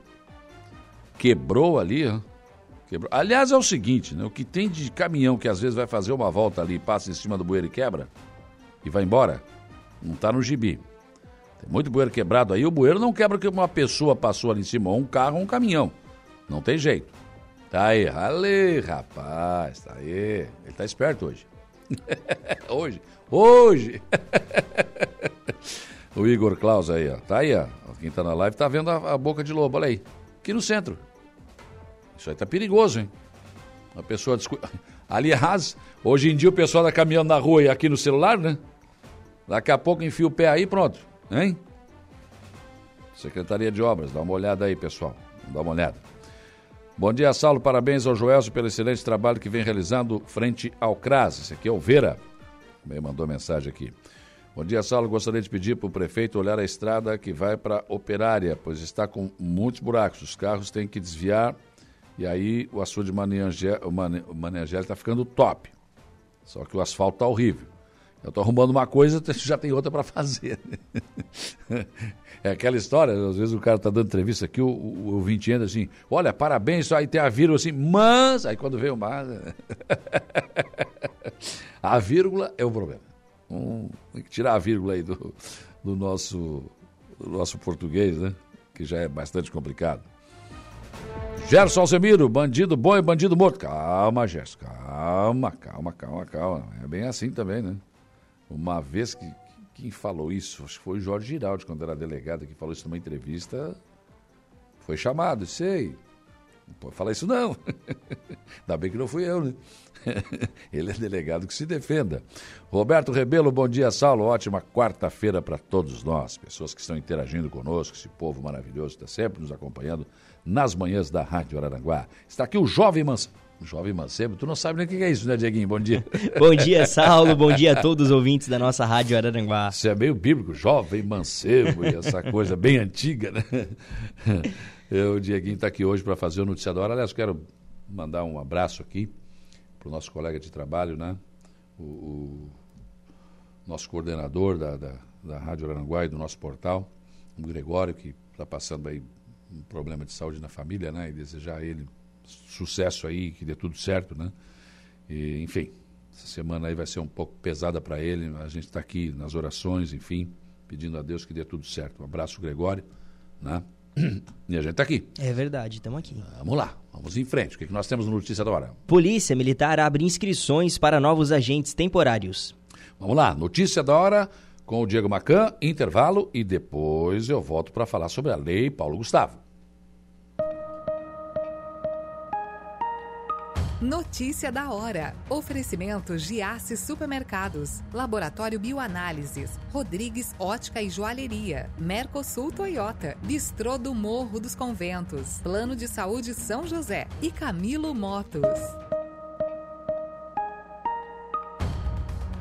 A Polícia Militar de Santa Catarina abriu na terça-feira o processo seletivo para admissão de voluntários ao serviço de auxiliar temporário da Polícia. Serão disponibilizados 40, 400 e 482 vagas, perdão, sendo 457 vagas amplas e 25 vagas para pessoas com deficiência, o PCD, conforme necessidade e formação de cadastro de reserva para preenchimento das vagas que eventualmente deixam de ser ocupadas. Os principais principais critérios da seleção são a nota do Exame Nacional do Ensino Médio, o Enem, e estar entre os 18 a 23 anos. As inscrições vão até o dia 12 de novembro de 2023. Para inscrever-se, o candidato deverá acessar o endereço eletrônico concursos.pm.sc.gov.br e registrar-se, informando o endereço de e-mail pessoal e o número de seu CPF. Eu sou Diego Macan e esse foi o Notícia da Hora.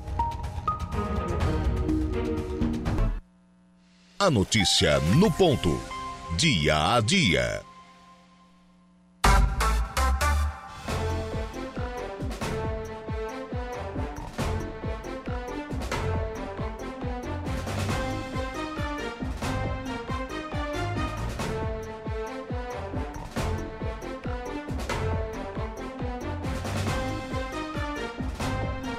9 horas e 14 minutos, 9 e 14. Vamos em frente nas informações e discussões do dia a dia. Amanhã de quarta-feira, o sol deu uma, uma, escondidinha, tem umas nuvezinhas. Mas tá bom, tá bom. Não estando chovendo, tá bom, gente. Vamos agradecer, né? Que tá tudo certo.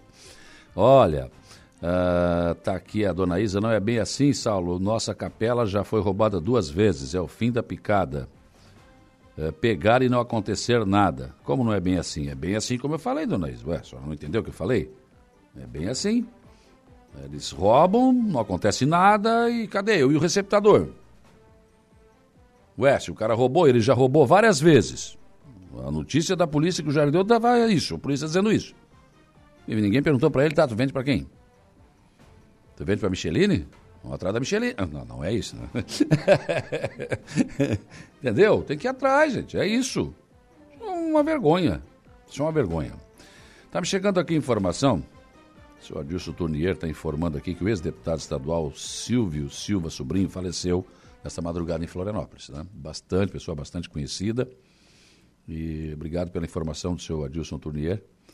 Está aqui dizendo que o seu, do- o seu Silvio Silva, sobrinho, ex-deputado estadual, faleceu essa madrugada em Florianópolis. A família, as nossas condolências.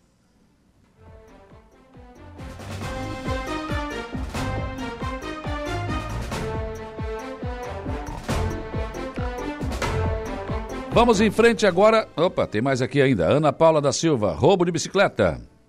Pequenos objetivos, celulares, não se pode nem deixar uma janela aberta.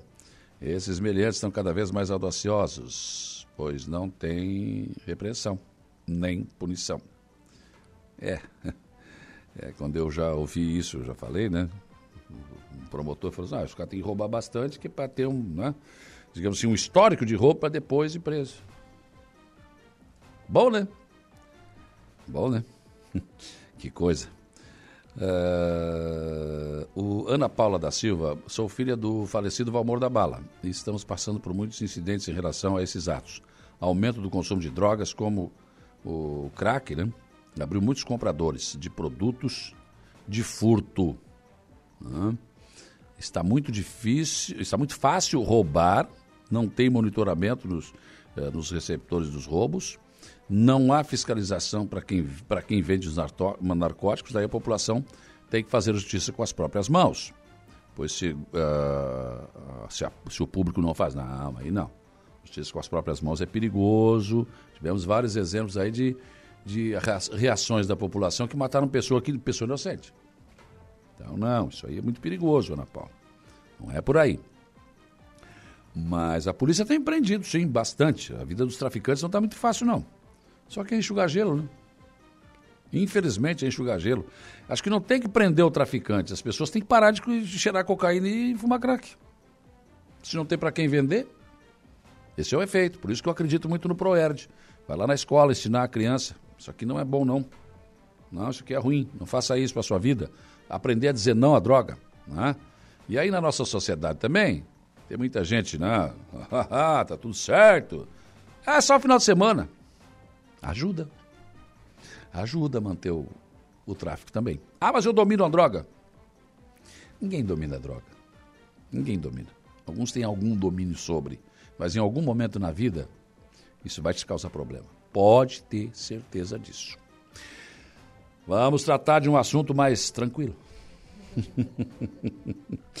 está, eh, está aqui comigo a nossa diretora de cultura, Micheline Vargas, bom dia. Bom dia, Saulo. Bom dia a todos os ouvintes aí da Rádio Araranguá. Ela sim, bom dia. Bom dia, Saulo. Bom dia, ouvintes da Rádio Araranguá. Prazer estar aqui novamente. Imagina. Lei Paulo Gustavo. Esse cara, esse cara é um, primeiro que é um ator fantástico, né? Maravilhoso. Um humorista, um, um cara assim, de um talento. né? Olha, não sei se vai surgir alguém parecido com o Paulo Gustavo, né? Aliás, ele ficava melhor vestido de mulher, na minha opinião.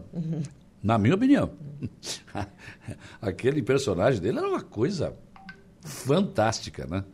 E, e aí ele fez essa lei que eu acho também lembrou da classe, né? Lembrou da classe. Essa classe tão sofrida, que é o artista, que é o músico, que é o cara que está sempre ali penando. Só que nós temos a lei, mas ah, tem 500 mil para Aranguá, né? e ninguém, quer, ninguém quer esse dinheiro. Não, nós temos aí a Lei Paulo Gustavo, né? Aberta já vai fechar agora na sexta-feira, 39 dias. Depois de um, todo um movimento social, né? Porque nós fizemos duas oitivas, mais um- uma formação, para poder elaborar esse edital e, posteriormente, um dia de workshop de formação para explicar como é esse processo do edital. Tudo ali direitinho. Tudo na bonitinho, é. Legal por quê? Porque a gente entende que formação para captação de recursos é uma, é uma deficiência né? no Brasil todo. E aqui não é diferente. Então, por esse motivo, e pela importância desse processo, de que ele teve tanto ser ouvido a população, como posteriormente ela tem que se inscrever, tem que ler o edital, tem que aproveitar, que a gente deu até um exemplo de um, de um projeto fictício para que eles pudessem né, ah, saber o que, que é o objetivo geral. Enfim, fomos de uma forma bem minuciosos nesse sentido, porque nós temos um curto tempo. né? Nós temos até dezembro para desenvolver tudo ou devolver o dinheiro para o governo federal. Nossa, então, 500 mil, gente. nós estamos aí com o edital aberto e prorrogado. Tanta gente podendo montar um show, montar, mon- montar um espetáculo, enfim. E nada. Não, nós temos inscritos, né? A gente vai, vai poder saber da, da real situação quando concluir o processo, né? Que a gente vai. Só que ah, como nós não, no- na lei Aldir Blanc nós conseguimos fazer dois editais. A gente fez o edital, ah, contemplou lá cento e algumas pessoas, 106, se eu não me engano. Daí sobrou ainda vaga, nós ainda tivemos tempo para fazer o segundo edital, completando 158 contemplados. Sim. Né? Neste momento, nós não tínhamos, nós não temos esse período para um novo edital. Hum. Então, para não arriscar, resolvemos prorrogar mais nove dias o processo. E essa prorrogação, ela não é só para aquele que não se inscreveu, porque lá o, o sistema está aberto. Eu, proponente, que a gente chama, posso ir lá, olhar se está tudo certo, botei meu anexo, botei meu projeto direitinho. Também é um tempo de prorrogação para aquele que já postou e pode estar indo lá fazer essas observações. Assim, como é- por que que, o, o que que, porque vocês devem ter identificado, deve ter algum problema para as pessoas não, não acorrerem a isso, né? Dinheiro ali e a pessoa não vai. Pois é, Saulo, como a Micheline falou, nós fizemos as oitivas. E nas oitivas a gente teve um, um- um número de pessoas bastante considerável. Somando tudo, esses, esses três momentos, oitivas e o fórum, mais de 150 pessoas participaram. E o edital ele foi construído ali em relação aos valores, aos tipos de projeto e às áreas, de acordo com o que foi nos apresentado pelos, pelos artistas aqui de Sim. Araranguá. Então, ele foi construído para atender essa realidade e essas necessidades. Aí, então, a expectativa, 150 pessoas participando, a expectativa de pelo menos 150 projetos. Né? Uhum. E não, tá, não é isso que está acontecendo, não, Não é isso que a tem. gente está observando. Então, o que eu observei quando eh, a gente ah, realizou o workshop é ainda uma deficiência grande em tirar a sua ideia, que está aqui, né, na nossa Sim. cabeça, e transformá-la num instrumento, num projeto. Isso é algo difícil, mas também não é impossível. Sim. Mas a pessoa, para fazer isso, ela precisa ler o instrumento que está concedendo esse recurso, ver quais são as exigências, quais os critérios, e aí pegar esse, esse formulário padrão de inscrição do projeto. Nós temos um formulário que mostra qual é o corpo de projeto que a gente quer. Sim. Né? E nesse workshop a gente trabalhou isso. Explicamos como é que se constrói um objetivo, como é que se constrói uma meta, o que, que é uma meta, que existe essa confusão ainda. Como organizar tudo isso no papel. E durante o workshop, a coisa que mais foi colocado é, não sei colocar no papel. Mas a gente fez esse processo. Demos um, um modelo. É seguir isso. Mas o que a gente também observa muito, são assim, ó, existe a dificuldade de tirar a ideia do papel, ah, da cabeça colocar no papel, mas a maior dificuldade, não só do- dos artistas, mas a grande maioria das pessoas, é ler os instrumentos para conhecer aquilo que a pessoa se pretende fazer. Eu preciso, quero fazer um projeto, preciso também ler o edital.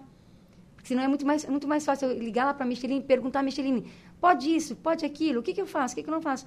O edital, ele está quase pedagógico, Saulo. A pessoa precisa de É didático, documento. tá ali. Está lá, ele está bem construído, bem organizado. Se tem alguma dúvida realmente que o edital não responde, eu sempre falo para a Micheline isso. Micheline, se o edital não responde, a gente tira a dúvida. Agora, se o edital responde essa pergunta, temos que fazer com que o proponente faça essa leitura. Sim. A gente precisa, é, isso em qualquer, em qualquer lugar. Então, assim, essa maior dificuldade, então, é de tirar a ideia e colocar no papel e também a questão, a limitação, a dificuldade que as pessoas têm em real- realmente entender a importância de fazer a leitura desses instrumentos. Então, essas duas dificuldades e aquela coisa, deixar tudo para o último dia, né? A coisa do...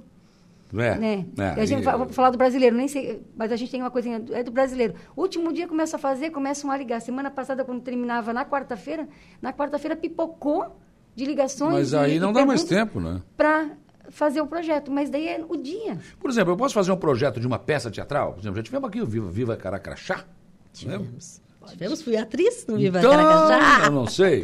Com certeza, e pode replicar essa peça. Então. Mesmo que já aconteceu, pode, está ali. Ó, vamos fazer um novo projeto, vai ter tantas apresentações, vai ser, é isso, né? Isso, é Ou então, isso. não, o Sapo, por exemplo, é músico, não tem a banda. Não, nós vamos fazer o, sei lá, o Festival Sapo de Música, ou vou fazer um roteiro né, de, de apresentações. Pode também. Pode também. Nós temos tanto para as áreas, das demais áreas que a gente chama, que é música, teatro, dança, literatura, enfim, tá tudo lá no edital.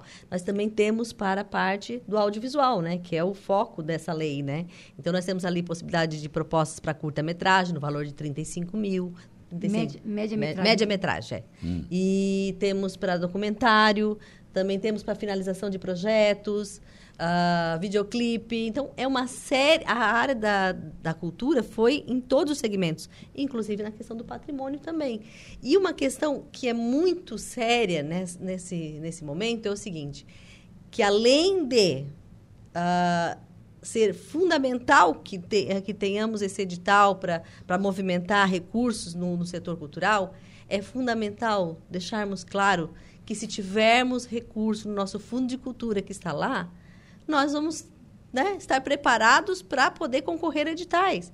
Então, no momento em que Araranguá uh, devolve, se for o caso de ah, recurso, é isso dificulta outras ações digitais, claro, né? Lógico. Então, assim, ó, é o momento em que a gente tomar consciência que a luta pela cultura, ela não é só do, do Departamento de Cultura, não é só do Conselho Municipal de Políticos Culturais, está junto nesse processo. Claro. Ela é de cada artista, de cada pessoa envolvida com a arte, de todos os seus segmentos. Então, é o momento de, ah, eu achei que esse valor, de repente, não é muito, mas tu pode pegar outros patrocinadores, Sim. deixando claro no teu edital, do teu projeto, que tu faz conseguir. Vai fazer vai, captação. Vai ter lá a carta de anuência, enfim. Ótimo. Então, é, é, a gente está aqui justamente por isso, né? Nós não temos ainda um, uma totalidade, não sabemos ainda o, o desfecho lá da, quando a urna uhum. fechar, é. mas estamos nos antecipando por conta de que às vezes a gente passa por um, uma pessoa e outra e, e percebe que. Né? Nem sabe a lei. Né? Não, e, e, foi um movimento grande né, de Pô, formação. Imagina. Olha, Araranguá foi uma das poucas cidades que deu um dia à noite exclusivo para a formação. E uhum. tinham lá 80 pessoas, é. né, Nasci? Então, assim, ó, nós temos 45 prêmios de diversos Sim. valores. Como tu mesmo citaste, dá para fazer festival, dá para fazer feira, dá para você pensar naquele projeto, pensando que ele tem que ser um projeto voltado para a comunidade, né? Ele não é só para o artista. Ainda mais que nós vamos ter uma praça. Eu estou agoniado com essa praça. Eu vou lá e eu não vejo ela andar. Eu já cobrei do César, já cobrei do Tano, já cobrei do é. Cristiano Coral. Não anda a praça. Né? Nós vamos ter uma concha acústica. É. Né? O prefeito disse que vai botar no edital, vai ter que ter show, vai ter que ter música ao vivo. Que coisa boa! Tá no edital, o cara que é. ganhar lá para botar o restaurante vai ter que ter isso. É. Né? A nossa praça vai ser um negócio fantástico. É. E o pessoal aí tem que acordar para a vida, né? É. E, Saulo, esse edital, a execução dos projetos é ano que vem.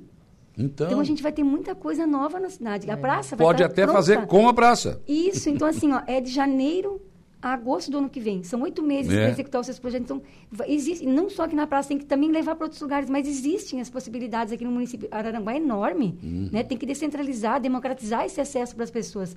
Mas as, o, o, artista, ele precisa Sim. querer isso. Como a Micheline falou, nós temos, podemos contemplar 45 projetos com esse recurso, Olha. com esse montante. São R$ 592.728,24.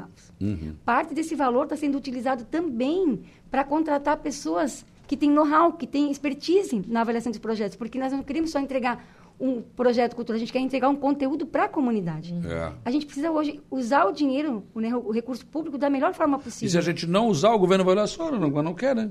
E não quando a comunidade recebe um bom produto cultural, ela começa a valorizar também esse ah, setor. Então a gente precisa mudar essa imagem que tem a, a régua sobe, né? Isso.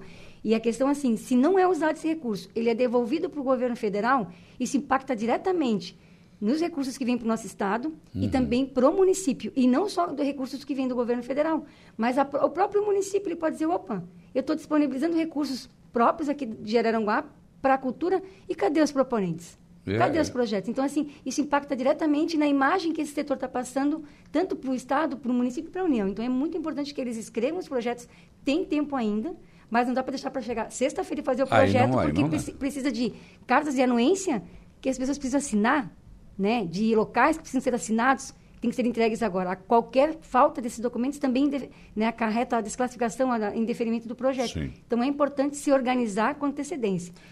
Cléo Vicente, bom dia, Saulo. Bom dia a todos. Um beijo para a Laci, que abraço o artesão. Obrigada, Cléo. Beijo grande. Tá bom. Bom, quem ainda, ainda, né, acho que ainda dá tempo, né? Uhum. Enfim, tá sobre tá, os 44 segundos tempo, mas dá tempo ainda. Uhum. Eu, pro, pode procurar vocês para algum esclarecimento? Bom, assim, ó. Primeiro lugar é entrar no site da prefeitura, tem lá hum. um link que leva ao edital. Ler o edital. Ler o edital, tem dúvida, o Departamento de Cultura está à disposição para tirar hum. dúvidas que você não conseguiu compreender lá no edital. Qualquer problema que tenha na hora de você fazer a sua inscrição lá no site, também entrar em contato com o departamento e com o, TI da prefeitura para ver se há algum problema técnico ou não. Né? Tudo isso é importante porque eu andei respondendo de ontem para hoje algumas questões nesse sentido também. Uma outra questão uh, importante é entender que não dá para se assustar com o todo. Neste momento, nós estamos recebendo as propostas do edital, o projeto, uhum. as cartas de anuência. O que, que são as cartas de anuência? É, eu coloquei no meu projeto que eu vou usar o centro cultural. Sim eu preciso de uma carta de anuência onde o responsável do centro cultural diz que vai permitir que tu use o centro cultural. Ou eu botei no meu, no meu projeto que eu vou, fulano, ciclano, beltrano vão trabalhar no meu projeto. Eu hum. preciso de uma carta de anuência do fulano, ciclano, beltrano. Não é só dizer. Comprovando, né? porque senão a pessoa que vai avaliar vai dizer o seguinte, será que ele vai conseguir executar? É. Então tem uma pessoa a mais assinando. Eu então, quero fazer um show é, no Maracanã, vou ter que dizer, colocar lá, tá aqui. Ah, vou fazer... Outra questão. Ah, mas eu gostaria de fazer uh, o meu projeto não só em Araranguá. Tu hum. tem que ter 70% do projeto executado aqui. Mas isso não te impede de tu propor para fazer um circuito, um, uhum. né, uma caravana cultural aí com o teu projeto. Lembrando de novo que alguns recursos menores e, e mesmo os maiores, eles podem ser adicionados de, de, de, patrocinadores, mas você também já tem que indicar no seu projeto uhum. o patrocínio e a carta de anuência né, desse processo todo.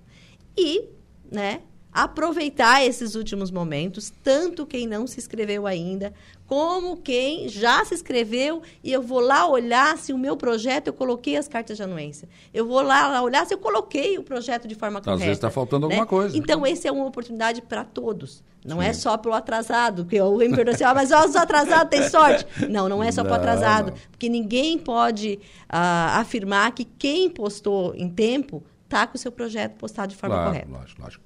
Comunicação, cooperação, proatividade, organização são algumas características da Micheline. Parabéns, Micheline. A Adriana. Obrigada, Adriana. Obrigada. Obrigado pela presença de vocês aqui. Vamos, deixamos aqui o nosso apelo. Vamos ver o que acontece. Né? É isso aí. Convidamos aí a todos a ler o edital e procurar o ah, Departamento site da Prefeitura. Vai é lá. É isso aí. Valeu. Saulo, obrigada também. Obrigado. Obrigado.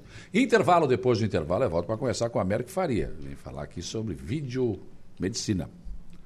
Aliás, moderno isso. Eu consultei com o médico de São Paulo, cara. Muito show isso. Sabe? Legal, na pandemia eu também fiz uns É, assim. é. Receita. Digita, se bem que teve uma farmácia no Arroio que. Ah, não, mas tem que ser a receita. Isso aqui é uma receita, senhora. Não, receita é receita. Ah, tá bom. Tá bom, deixa assim. Fazer o quê, né? Receita digital tá ali. Temos que mudar, né? CRM do médico tá ali, gente. Mas enfim, mas é muito interessante. E deu certo. Excelente. Tratamento maravilhoso. Nem sempre é possível, mas o Américo vai falar sobre esse assunto. Depois do intervalo.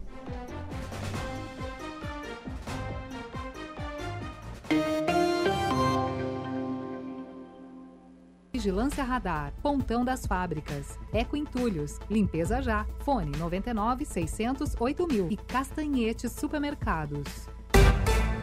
944, informação de polícia. Isso é com Jairo Silva. São Paulo PM esclarece a população sobre falsa informação disseminada nas redes sociais.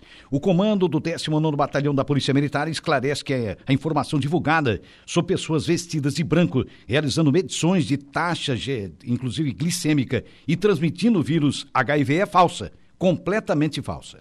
A Polícia Militar não emitiu nenhum alerta relacionado a esse fato. Além disso, também não foi confirmado pela Secretaria de Saúde do município aqui de Araranguá que tenham recebido essa informação ou algum tipo de aviso na unidade de pronto atendimento, a UPA, ou nas unidades básicas de saúde dos bairros. Portanto, a Polícia Militar pede que as pessoas não compartilhem informações sem verificar a sua veracidade, pois disseminar fatos ou informações falsas podem causar pânico e prejudicar a comunidade. A polícia faz um alerta para que a população mantenha-se informada é, por fontes confiáveis e, em caso de dúvidas, consultem as autoridades de saúde e segurança.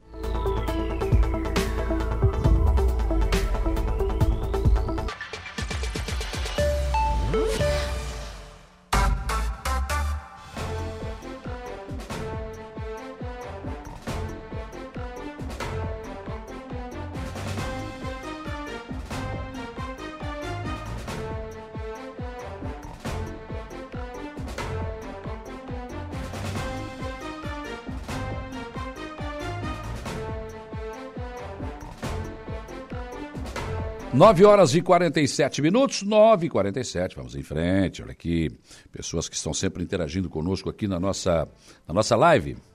E aqui entra pessoa de todo mundo, né? Fabiano Belletini lá nos Estados Unidos. O povo está sempre. A... Isso é que nem, como diz no Rio Grande do Sul, cavalo da mostarda, né? Pode morrer fora do Rio Grande, mas dá uma olhadinha para a mostarda antes de morrer, né? E o povo está fora. Esse é um trabalho que a Rádio Aranguá presta há muitos anos, com áudio e vídeo, né?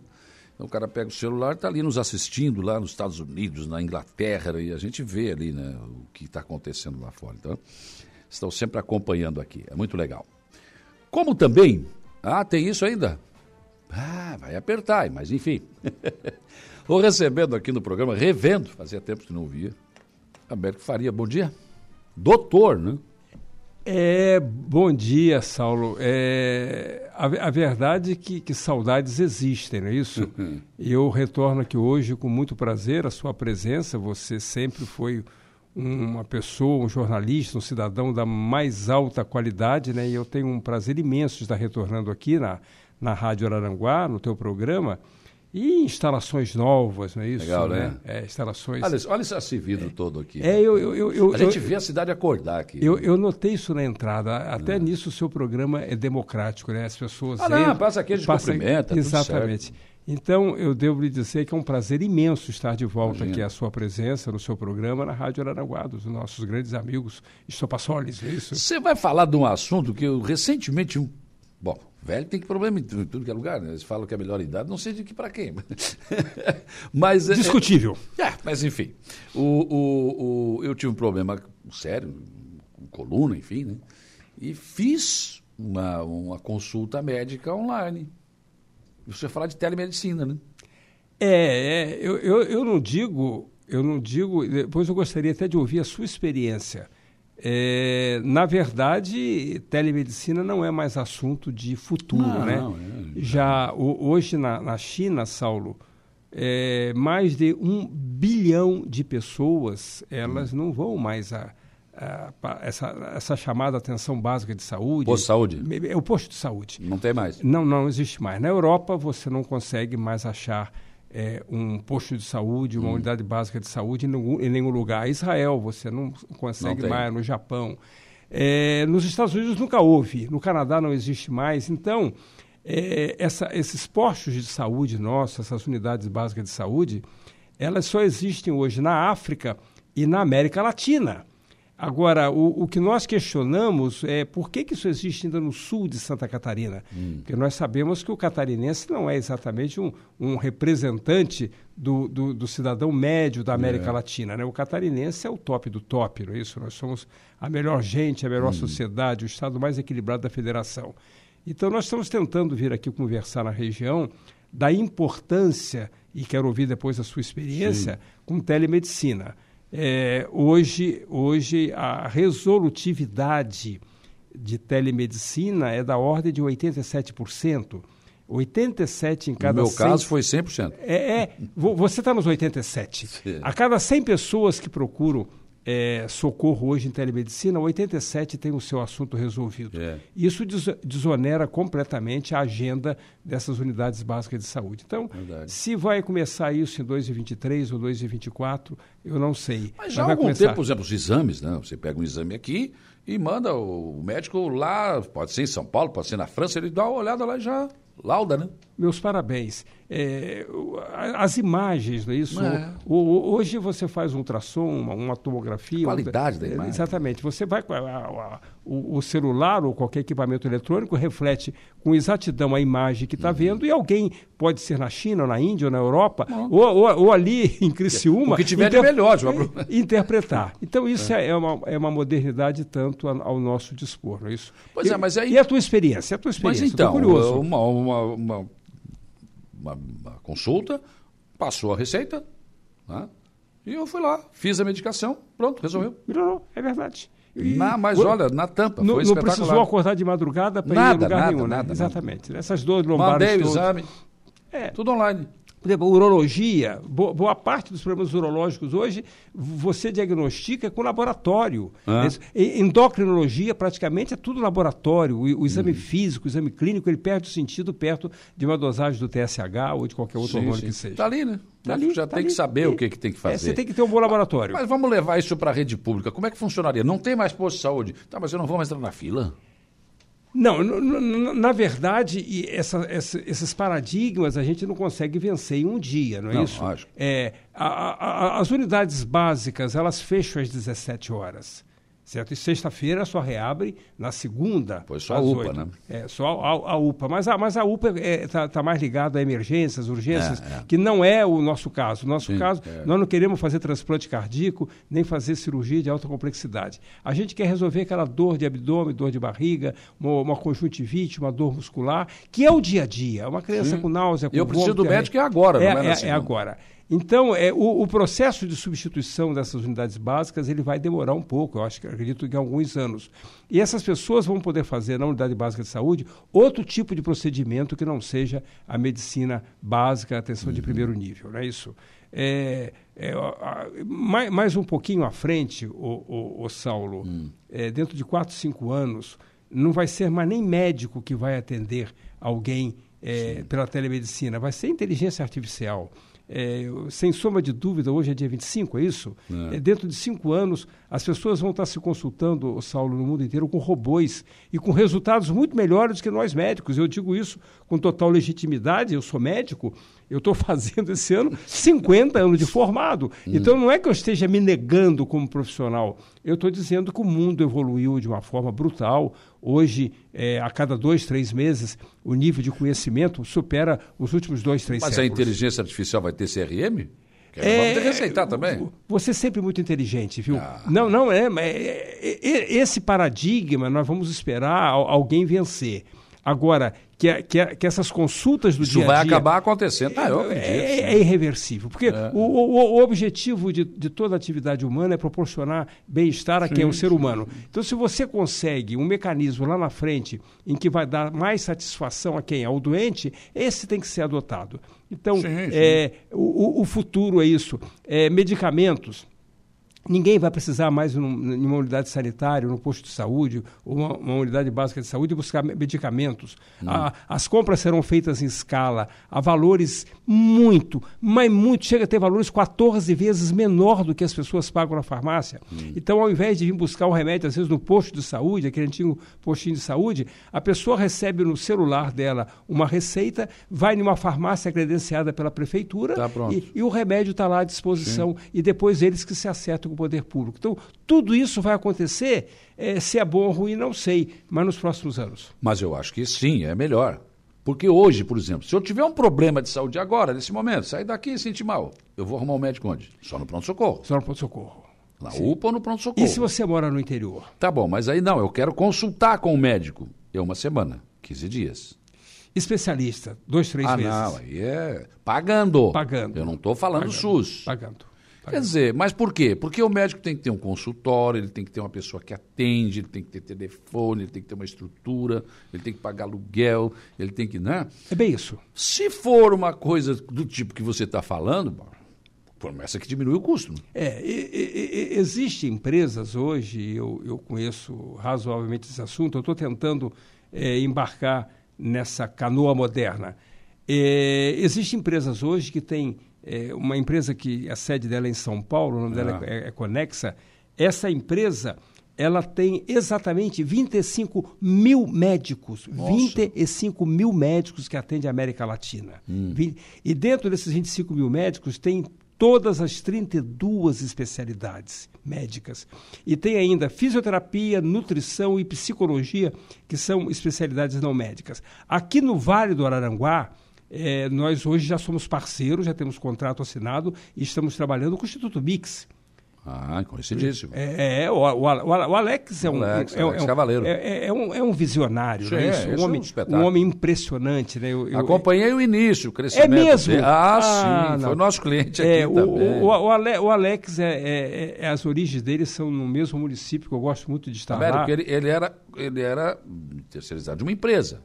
E ele contestou exatamente os métodos daquela empresa. Ele falou para mim: vou fazer uma empresa que vai ser maior do que essa aí.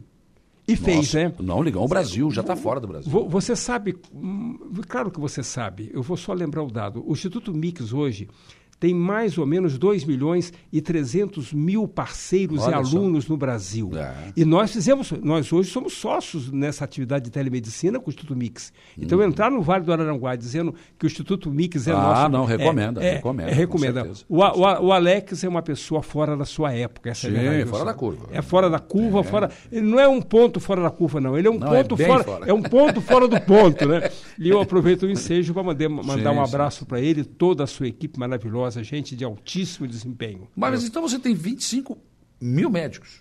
25 mil médicos. Tá, e como é que eu vou ter acesso a isso? O, a, a, a ideia é, é para um valor que eu, que eu chamo absolutamente irrisório, você, por exemplo, faz de, Araranguá tem quantos habitantes? 70 mil. 70. Então, vou imaginar, mas, mas tem 15% dos habitantes de Araranguá que não precisam disso, porque tem acesso a médico particular, tem acesso a Unimed, plano de saúde. Nós, nós achamos que entre 50% e 60% de cada população são as pessoas que frequentam as unidades básicas de saúde ou têm necessidade de frequentá-la. Então, a, a, a, ideia, por exemplo, a, aqui em Araranguá, é se credenciar 30, digamos 35, 40 mil vidas, chamamos, hum. chamemos assim. E a prefeitura, evidentemente, coloca é, um, um, um, um login e uma senha à disposição dessas pessoas. E essas pessoas, 365 dias por ano, a qualquer hora, através do celular, entram em contato com um desses 25 mil médicos, né? isso é aleatório, a demora não, não ultrapassa a seis minutos para poder acessar esse médico.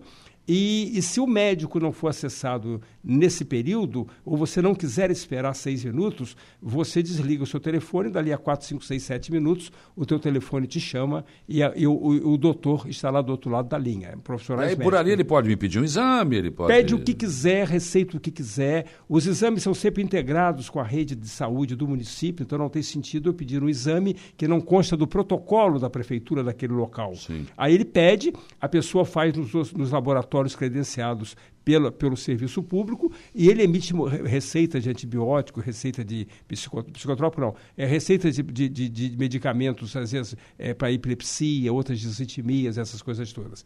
Isso de uma forma imediata. Sem sair de casa. Sem sair de casa. E se ele tiver necessidade de consulta especializada, existem 32 especialistas que, no máximo, em dois ou três dias, é, estará à disposição dele diferentemente hoje, que é dois, três, quatro, cinco, seis meses, ou às vezes até um pouco mais. É isso? Então, é, é uma coisa totalmente nova, nova aqui para gente. Para nós, no, nova. No, no, mundo não é mais novo. Olha, é tão nova que é tão bom que a gente tem que desconfiar, ficar olhando para aí. É, olhar para o mundo. É. é. para Israel. Mas vamos caminhar para é, isso. Desde a época da epidemia, Israel e a China, e na América, no Canadá e boa, boa parte dos países da Europa, a Irlanda, por exemplo, não tem unidade básica de saúde já faz seis anos. A Inglaterra, outro então, tanto. É porque dá certo. Né? É lógico, eles lá estão. Um, um, sistema, Saulo, que oferece 87% de respostas, eu ofereceu para você, é, fica 13% para poder comparecer a uma UPA é, da vida ou a, é. ou a, mesma unidade básica de saúde. Né? Consultas de pediatria, quase todas, porque a, a criança é um ser quase sempre saudável. Eu, eu, fui pediatra a vida inteira. Então, a maioria são dispepsias, um desconforto aqui, um desconforto ali, uma amidalite, que, que você não sabe se é viral, se é bacteriana. É. Se for viral, o anti-inflamatório resolve. Se for bacteriana, tem uh, receitar um antibiótico. O doutor, na ponta da linha, já, sabe, já, já passa. vai fazer. É, com dois ou duas ou três perguntas. Américo, eu e você já temos alguma idade, né? Já, Enfim. já. Só um pouquinho mais que eu, né? Bem mais. Bem quase 10 mais. Mas eu não sei se os teus amigos comuns, eu tenho alguns amigos comuns na mesma idade, que sempre falam, não, no nosso tempo é que era bom. Eu não acho.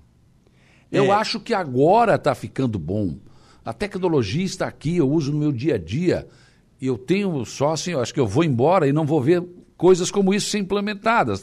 Talvez até um, pegue um pouco, mas vai ter muita coisa nova que está vindo aí e que esses mais velhos têm que entender que é melhor, gente. Você tem inteira razão, Saulo. É, na, na, idade do bronze, a vida média era 19 anos. Hum. É, no ano zero, quando começamos o nosso calendário gregoriano, nascimento de Cristo, Cristo morreu com 33 anos. Ele morreu exatamente no limite daquela época. As pessoas há dois mil anos viviam, em média, 33 anos. É, repito, na Idade do Bronze, há 5 mil anos, viviam 19 anos em média. É, um, um, pouco antes da Segunda Guerra Mundial, a, as pessoas morriam, em, antes da guerra, é, morriam em média aos 45 anos. É, Existem países no mundo hoje, como o Japão, é, e outros países na Europa, que as pessoas já estão morrendo entre 85 e 90 é. anos, tá certo? Então, isso só reforça o seu argumento. Como é que pode estar a vida pior, mais difícil, não, tá melhor, se as pessoas gente. estão vivendo 40 Imagina. ou 5? Só, só, não, só não acha que está melhor quem não gosta de viver. vovô de hoje não, não é o nosso caso, não é isso? O vovô, no, nosso tempo, no meu tempo de criança, vovô, o cara... Aliás, esse dia eu questionei esse negócio de estacionamento ali, que bota idoso e bota ali uma bengala, o cara curvado, mas eu, eu sou idoso e não tô assim. Eu é, não gosto desse tipo não, de. Não, não, tem nenhuma dúvida hoje. O, o, o, o, o, acesso às informações, não é isso, o Saulo? Hoje é. hoje está certo que as redes sociais trazem muita porcaria? Trazem. Mas elas trazem notícias instantâneas do mundo inteiro. É, você há 200 anos é, é consta, é, conta a história, por exemplo, que na, na Batalha de, de Waterloo, que foi ali no interior da Bélgica, Napoleão perdeu, não é isso? Perdeu para o Wellington, que era, hum. era, era, o comandante inglês. Mas, mas deixe estar que, deixe estar que, que tinha banqueiros na Inglaterra, certo? banqueiros da Inglaterra que se comunicavam através de pombo correio. Isso é, a, a, aliás, Napoleão perdeu o Artelú porque o, o, o, carregamento de ferraduras não chegou. e os cavalos de Napoleão foram para a batalha sem ferradura, derraparam é, e, e perderam. É, mas, mas, teve banqueiros na Inglaterra que pegaram, tinham pombos correio que avisaram a eles que o Napoleão tinha perdido. E ele simplesmente transmitiu para a sociedade que Napoleão tinha ganho a Batalha de Waterloo. As bolsas inglesas, o caos na economia da Inglaterra foi total. E o cara comprou todas as ações que podia comprar, todas as participações de empresas que interessavam. Resumindo, você vê, pela ação de informação naquela época, alguém informou na Inglaterra que Napoleão havia ganho, que o, o, foi uma então. mentira, mas rendeu muito dinheiro para quem Já fez isso. Era a primeira fake news aí. É.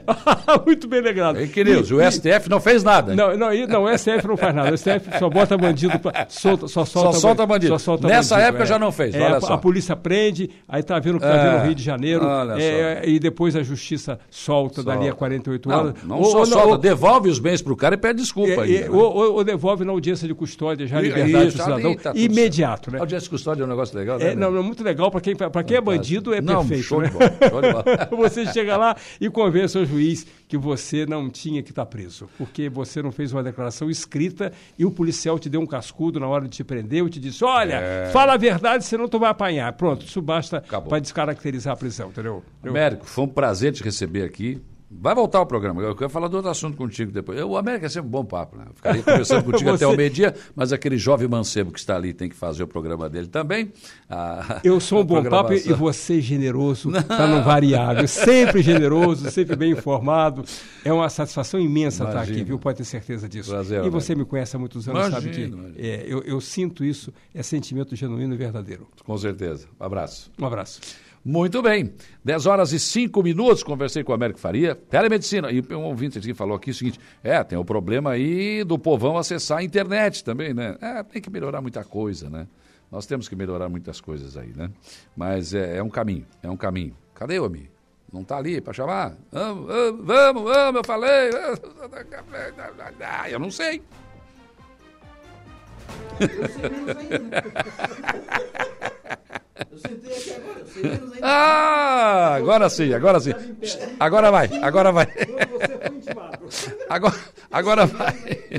Atenção, você que sofre com dores nas costas, dorme mal e tem problemas na coluna. O Allen Silva da Netflix Colchões tem uma promoção imperdível para quem precisa de um colchão. Bom dia, Allen.